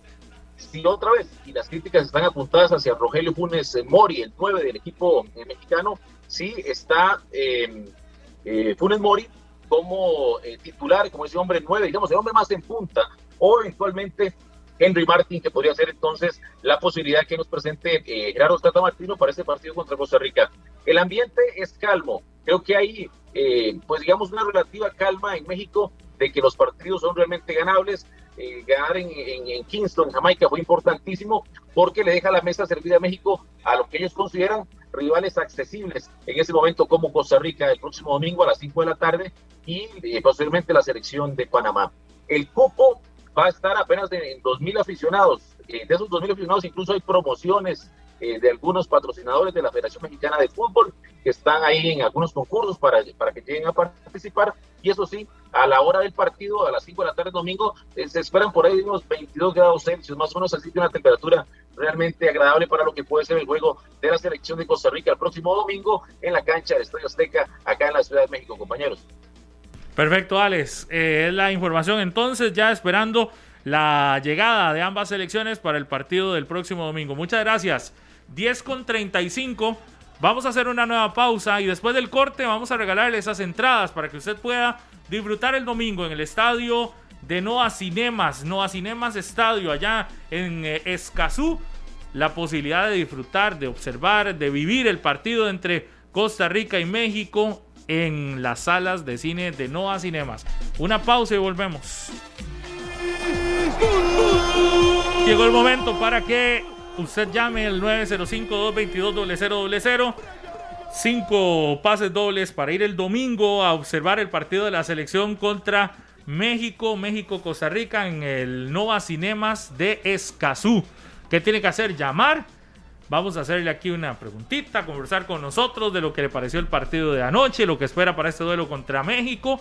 Y listo, alguien tiene que ir a ayudarle a Julián, porque si no, Estamos de no broncas. se puede. Exactamente. Saludos para Molly Juliana Méndez, que hoy cumpleaños y es fiel seguidora de 120 minutos. Aquí me manda su hermana Alison, que por favor la saludan, que eso es su sueño, que la saluden en 120 minutos. Bueno, Molly, saludo cordial, que la pase pura vida. Así es que ya vamos a ir a las entradas al Nova Cinemas en Escazú. ¿verdad, Brandon, así es, Brandon Morera, un buen amigo allá en San Ramón, me dice que en las eliminatorias del 2014 Honduras le metió 8-1 a Canadá. Seguro en la 8-1. fase previa. Sí, sí, sí. Imagínense cuánto ha crecido esta selección canadiense. Sí, sí, 8 a 1 lo había, lo había, lo Desnudado. había goleado. Un saludo para la niña Sarita, una pequeña que siempre nos escucha y nos observa en Turrialba, y a su tía Marjorie, escuchando y observando 120 minutos. Muchos, este, muchos nos dicen un saludo para Aníbal allá, eh, mexicano que nos escucha en los Estados Unidos. Un abrazo y eh, muchas gracias por estar con nosotros. Eh, nos dice Saúl Lobo que él está igual con la con la ilusión de que podamos sacar ese resultado cuando nadie cree, dice, en, un- en el equipo. Pues bueno, Cristian Ortega dice, regálenme la entrada para ir al cine, pues tienen que llamar 905-222-0000. Ahora sí, listos. La primera, ¿qué tal? Muy buenos días. Buenos días, ¿Con quién tenemos el gusto? con Juan. Juan, ¿de dónde Co- nos llama Correcto, de Alajuela, pero me voy para Escazú, no importa. Juan? No importa, ¿qué le pareció el partido ayer, Juan? Dije, jefe, eso es como cuando estábamos en la escuela y pasábamos el examen raspando, ¿verdad? Pero el cierre fue de esos que uno se comía las uñas, ¿verdad? Exacto, infarto, y ahora esperemos traernos, aunque sea un punto, allá de México para sí, sacar adelante esto. Sí le tiene fe entonces a algo Sí, que se le pueda y sacar. Aarón Suárez, Aarón Suárez, muy buen primer tiempo. Sí, felicitar a Aarón Suárez. Y Juan, ¿qué dice usted este del marcador para el domingo? Empate uno a uno, Bueno, nos ve haciendo gol allá en el Azteca. eso es bueno. claro que sí. Muy bien, Juan. ¿Y con quién se va para Nova? Con mi esposa. Muy bien, felicitaciones. Que tengan un excelente fin de semana y el domingo entonces en Nova Cinemas Escazú a disfrutar en pantalla gigante el partido de la Sele. Listo, muchas gracias. Pura vida, A, usted, a usted las gracias, muy amable. Buenos días. Vamos a la línea. Segunda llamada en 120 minutos. Buenos días. Hola, buenos días. días. ¿Con quién hablamos? Aaron Ruiz, ¿cómo están? Pura vida. ¿De dónde me llama? Mi amigo. Estoy llamando de San Rafael de Heredia, aquí está bien soleado, fresquito. De caridad. ¿Qué le dejó la selección ayer después de la victoria ante Panamá 1-0? Eh, bueno, después de sufrir tanto, porque uno ama los colores patrios, viejo, uno, a pesar del jugador que esté en la cancha, uno siempre va a apoyar.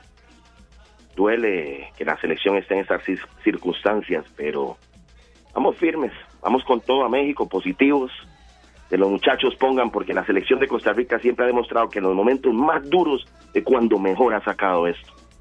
Por eso hemos llegado donde hemos llegado en los mundiales, nos hemos enfrentado de tú a tú con los grandes. Y aún tengo fe, lo último que se pierde, yo amo mi tricolor y vamos con todo, papi. Perfecto. Se va para Nova Cineva Escazú el próximo domingo. A ver en pantalla gigante México-Costa Rica. Seguimos. Vamos, 905-222-0000. Buenos días. Eso, ¿todo bien? ¿De dónde nos llama? ¿Con quién hablamos? De la liga, Mauricio. De la liga, Mauricio. ¿Y qué va para Nova entonces a ver este gran juego contra los aztecas? Ve, vámonos, vámonos a apoyarla. Qué bueno, qué bueno. Cuéntenos cómo va el partido. Eh, Dave, el de ayer estuvo pulseado, ¿verdad? Qué, qué lástima que sí, lo que ya ustedes han conversado hasta el cansancio, ¿verdad? Nos quedamos cortos con lo que es el de cambio. Pero sí, no, no podemos perder la fe, eh, tenemos que pulsearla y a llegar al mundial y punto.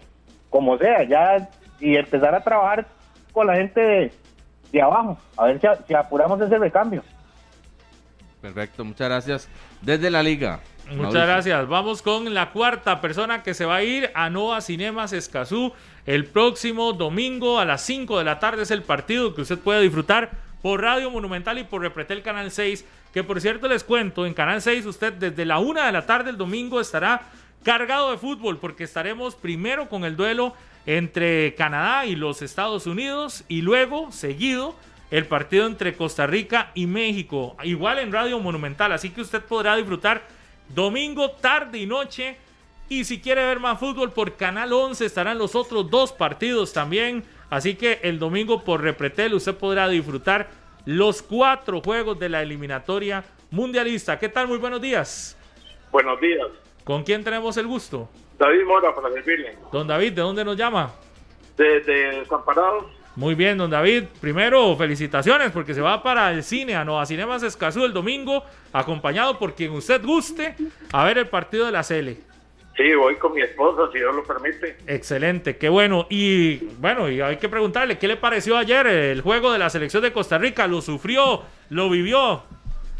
Al Sí, máximo. bastante sufrido, eh, pero estos partidos son así. Eh, toda una vida hemos sufrido en partidos así como este anoche.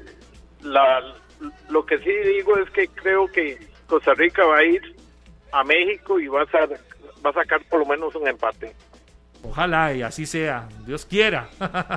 Yo estuve en el 2013 en, en, en México, nos trataron muy mal y a todos los aficionados, de hecho, creo que fue algo traumático para nosotros, pero esta vez sin afición, creo que Costa Rica tiene todo para poder sacar un empate perfectamente. fue, fue la vez que los mandaron arriba, arriba, donde casi no se veía nada.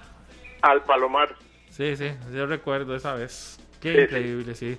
Bueno, un abrazo, muchísimas Igual gracias. Y, y- y a Harry que siga así de negativo, entonces, eh, cuando él está negativo, Costa Rica gana. Nunca las pega, nunca las pega. Qué bueno, Siempre falla. qué bueno. Feliz fin de semana, muchas gracias. Gracias a ustedes, señores. Bueno, vamos a la última llamada y la última persona que se gana la entrada doble para ir a Nova Cinemas Escazú. Buenos días, ¿con quién hablamos? Giancarlo Heredia, ¿todo bien? Todo bien, Giancarlo, cuéntenos. Todo bien, todo bien. ¿Con quién va a ir a Nova Cinemas y a cuál va a ir para a Escazú, no? Para escuchar, para ver el partido. Claro que sí, con mi esposa, si Dios quiere, hacer la fuercita. ¿Y ayer cómo vivieron el partido?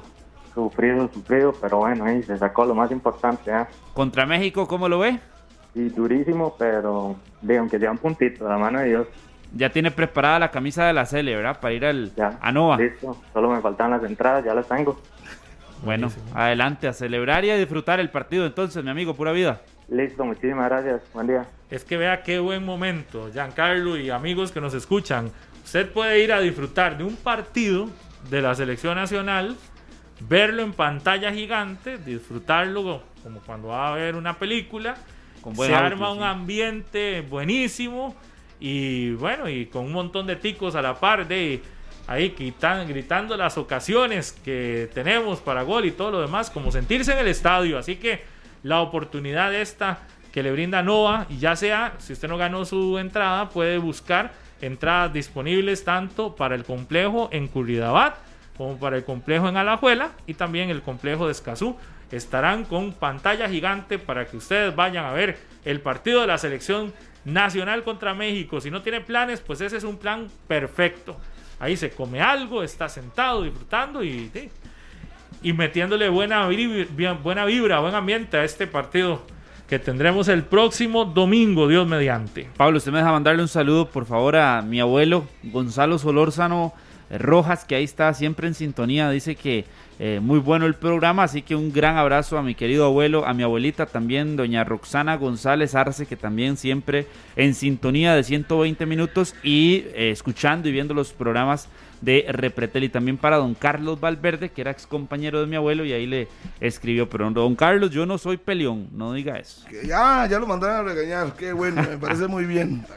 Con el saludo para Pablito Quiroz en Naranjo, de parte de su amigo Johan Alfaro. Dice, salúdelo.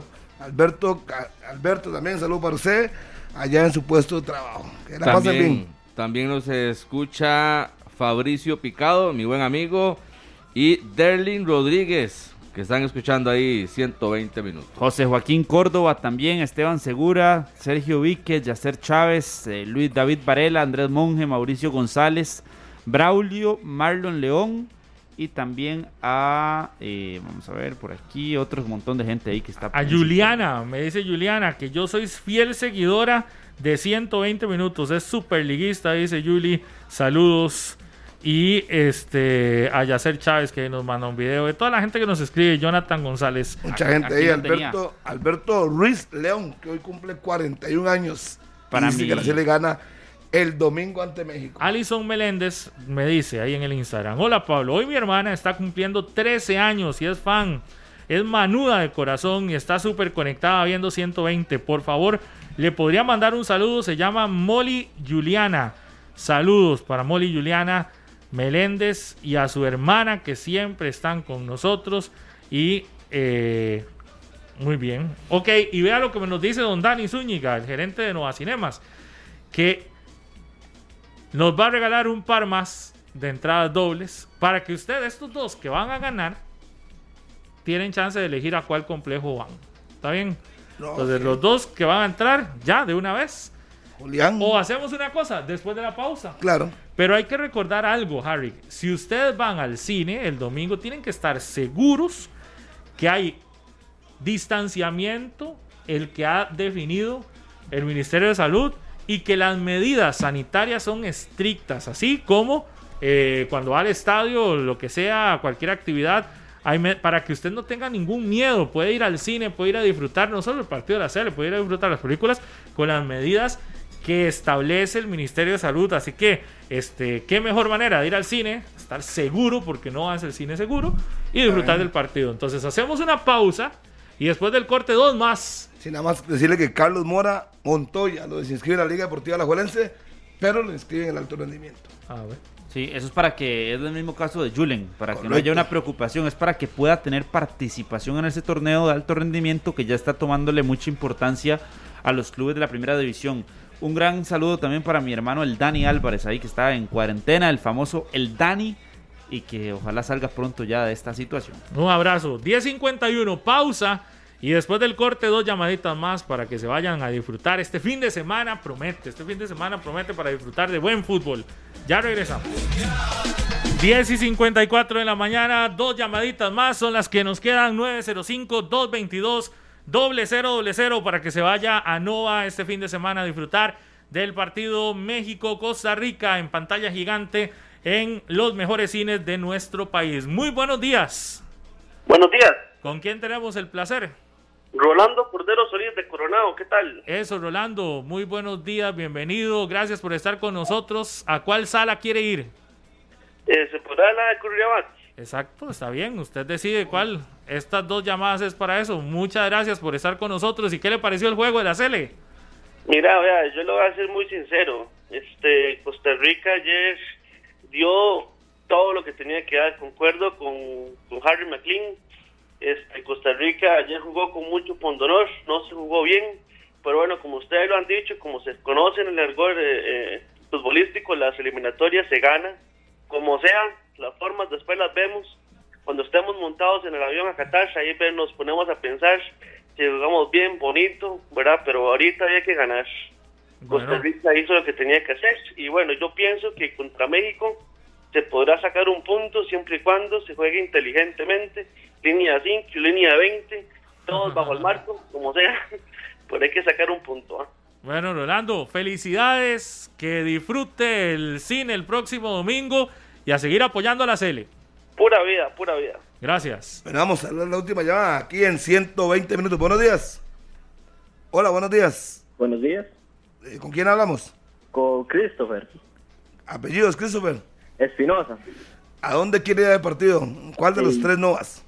¿De qué me recomiendan? ¿A la Juela, Escazú Que quede más cerca. Más Que quede cerquita. más cerca. De será a la abuela. Ah, buenísimo. No se va para la Juela entonces. O sea, el Nova a la Juela. ¿Y qué le pareció la CL ayer? Es que ¿sabe por qué le recomendamos el que le quede más cerca? Por eso, porque las salas son iguales, igual de cómodas y bueno, y, y el ambiente igual también. Sí, sí. Entonces... ¿Y la Cele qué? ¿Cómo la vio ayer? De ahí sufrido, pero de así sacaron el marcador, por lo menos. Y le tiene fe el domingo, al domingo. De, de empate sí. sí, al menos, eso sería un buen resultado. Y sí, sí, por lo menos. Bueno, ¿y con quién se va el domingo para Noah? De no sé, con el que se quiera ir. Ah, bueno. sí, sí, ahí aprovecha. Muchas gracias, que tenga excelente fin de semana. Bueno, muchas gracias a ustedes. Muy amable. 10 y 57. Hoy, hoy andamos uh, alegres porque le levanta el ánimo cuando la C le gana y cuando todavía tenemos oportunidades. Es que imagínense que hoy hubiésemos tenido que venir a decir ya el mundial se nos fue de las manos. Ya por lo menos ahorita tenemos el chance de seguir Peleando. ahí metidos en la, ahí, en la pelea, en la lucha. Es que qué fatal cuando yo veía que no caía el gol y todo eso, que uno dice, pero usted sabe, tener que esperar, no sé, todo el año, empate, porque el mundial es hasta el final de, de- de- de Este año. año. Y ya nosotros sin nada, en enero ya, sin nada, eh, chances de nada. Y que va a venir Honduras, eh, que va a venir eh, Estados Unidos y Canadá ya partidos de trámite, qué feo sería. Bueno, por esa victoria lo que nos sueña, nos hace es pensar que eh, todavía hay chance. Eso sí, hay que ganarle a Jamaica. Eso sí, hay que ir partido a partido, sí, pero hay que ganarle a Jamaica. Ah, no, no, según Carlito vamos a ganar todo caminando. ¿Qué? Carlos Serrano. Bueno, ya nos ningún vamos. momento dije que todo caminando. 10 y 58. Caminando le voy a ganar hoy a usted jugando póker. Marcador. Contra México. 2 a 1. 2 a 1 gana México. Sí, pero no que, goleados y... ¿Cuándo yo, ¿cuándo yo le goleados? Andrei. Está bien. Eh, 0 a 0. 1-1. Serrano. Queda bien. No. Serrano vende humo. Yo sí voy a vender humo. Pablo va a poner a la Cele ganando. 0 México, 1 Costa Rica. No.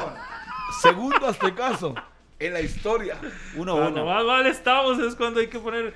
A veces usted pone los marcadores más probables y no los pega. 0 a 0 hoy Yo ayer me fui con el marcador más improbable, que 3 a 1. Digo, ahora voy a ir 1-1. 1-0. ¿Qué dice Febe antes de irnos? El domingo. 3-0. Dígale vendedor de humo. Yo puse 1 a 0 ganando 3-0 nosotros. perdiendo la serie. Yo dije 2 a 1 ganando México. Recuerda, la- apúntelo, porque no me ganan. 1-1, no. ¿Cuánto usted dijo? 2-1 y yo digo 1-1. Sí, sí, sí. Ok, si empata. No, si, si pegamos el resultado, hay desayuno de por medio. Sí, porque no, Harry. hoy nadie trajo porque nadie lo pegó. Nos vamos, que tengan un excelente fin de semana. Ya Gracias. viene Noticias Monumental. Gracias, chao. Este programa fue una producción de Radio Monumental.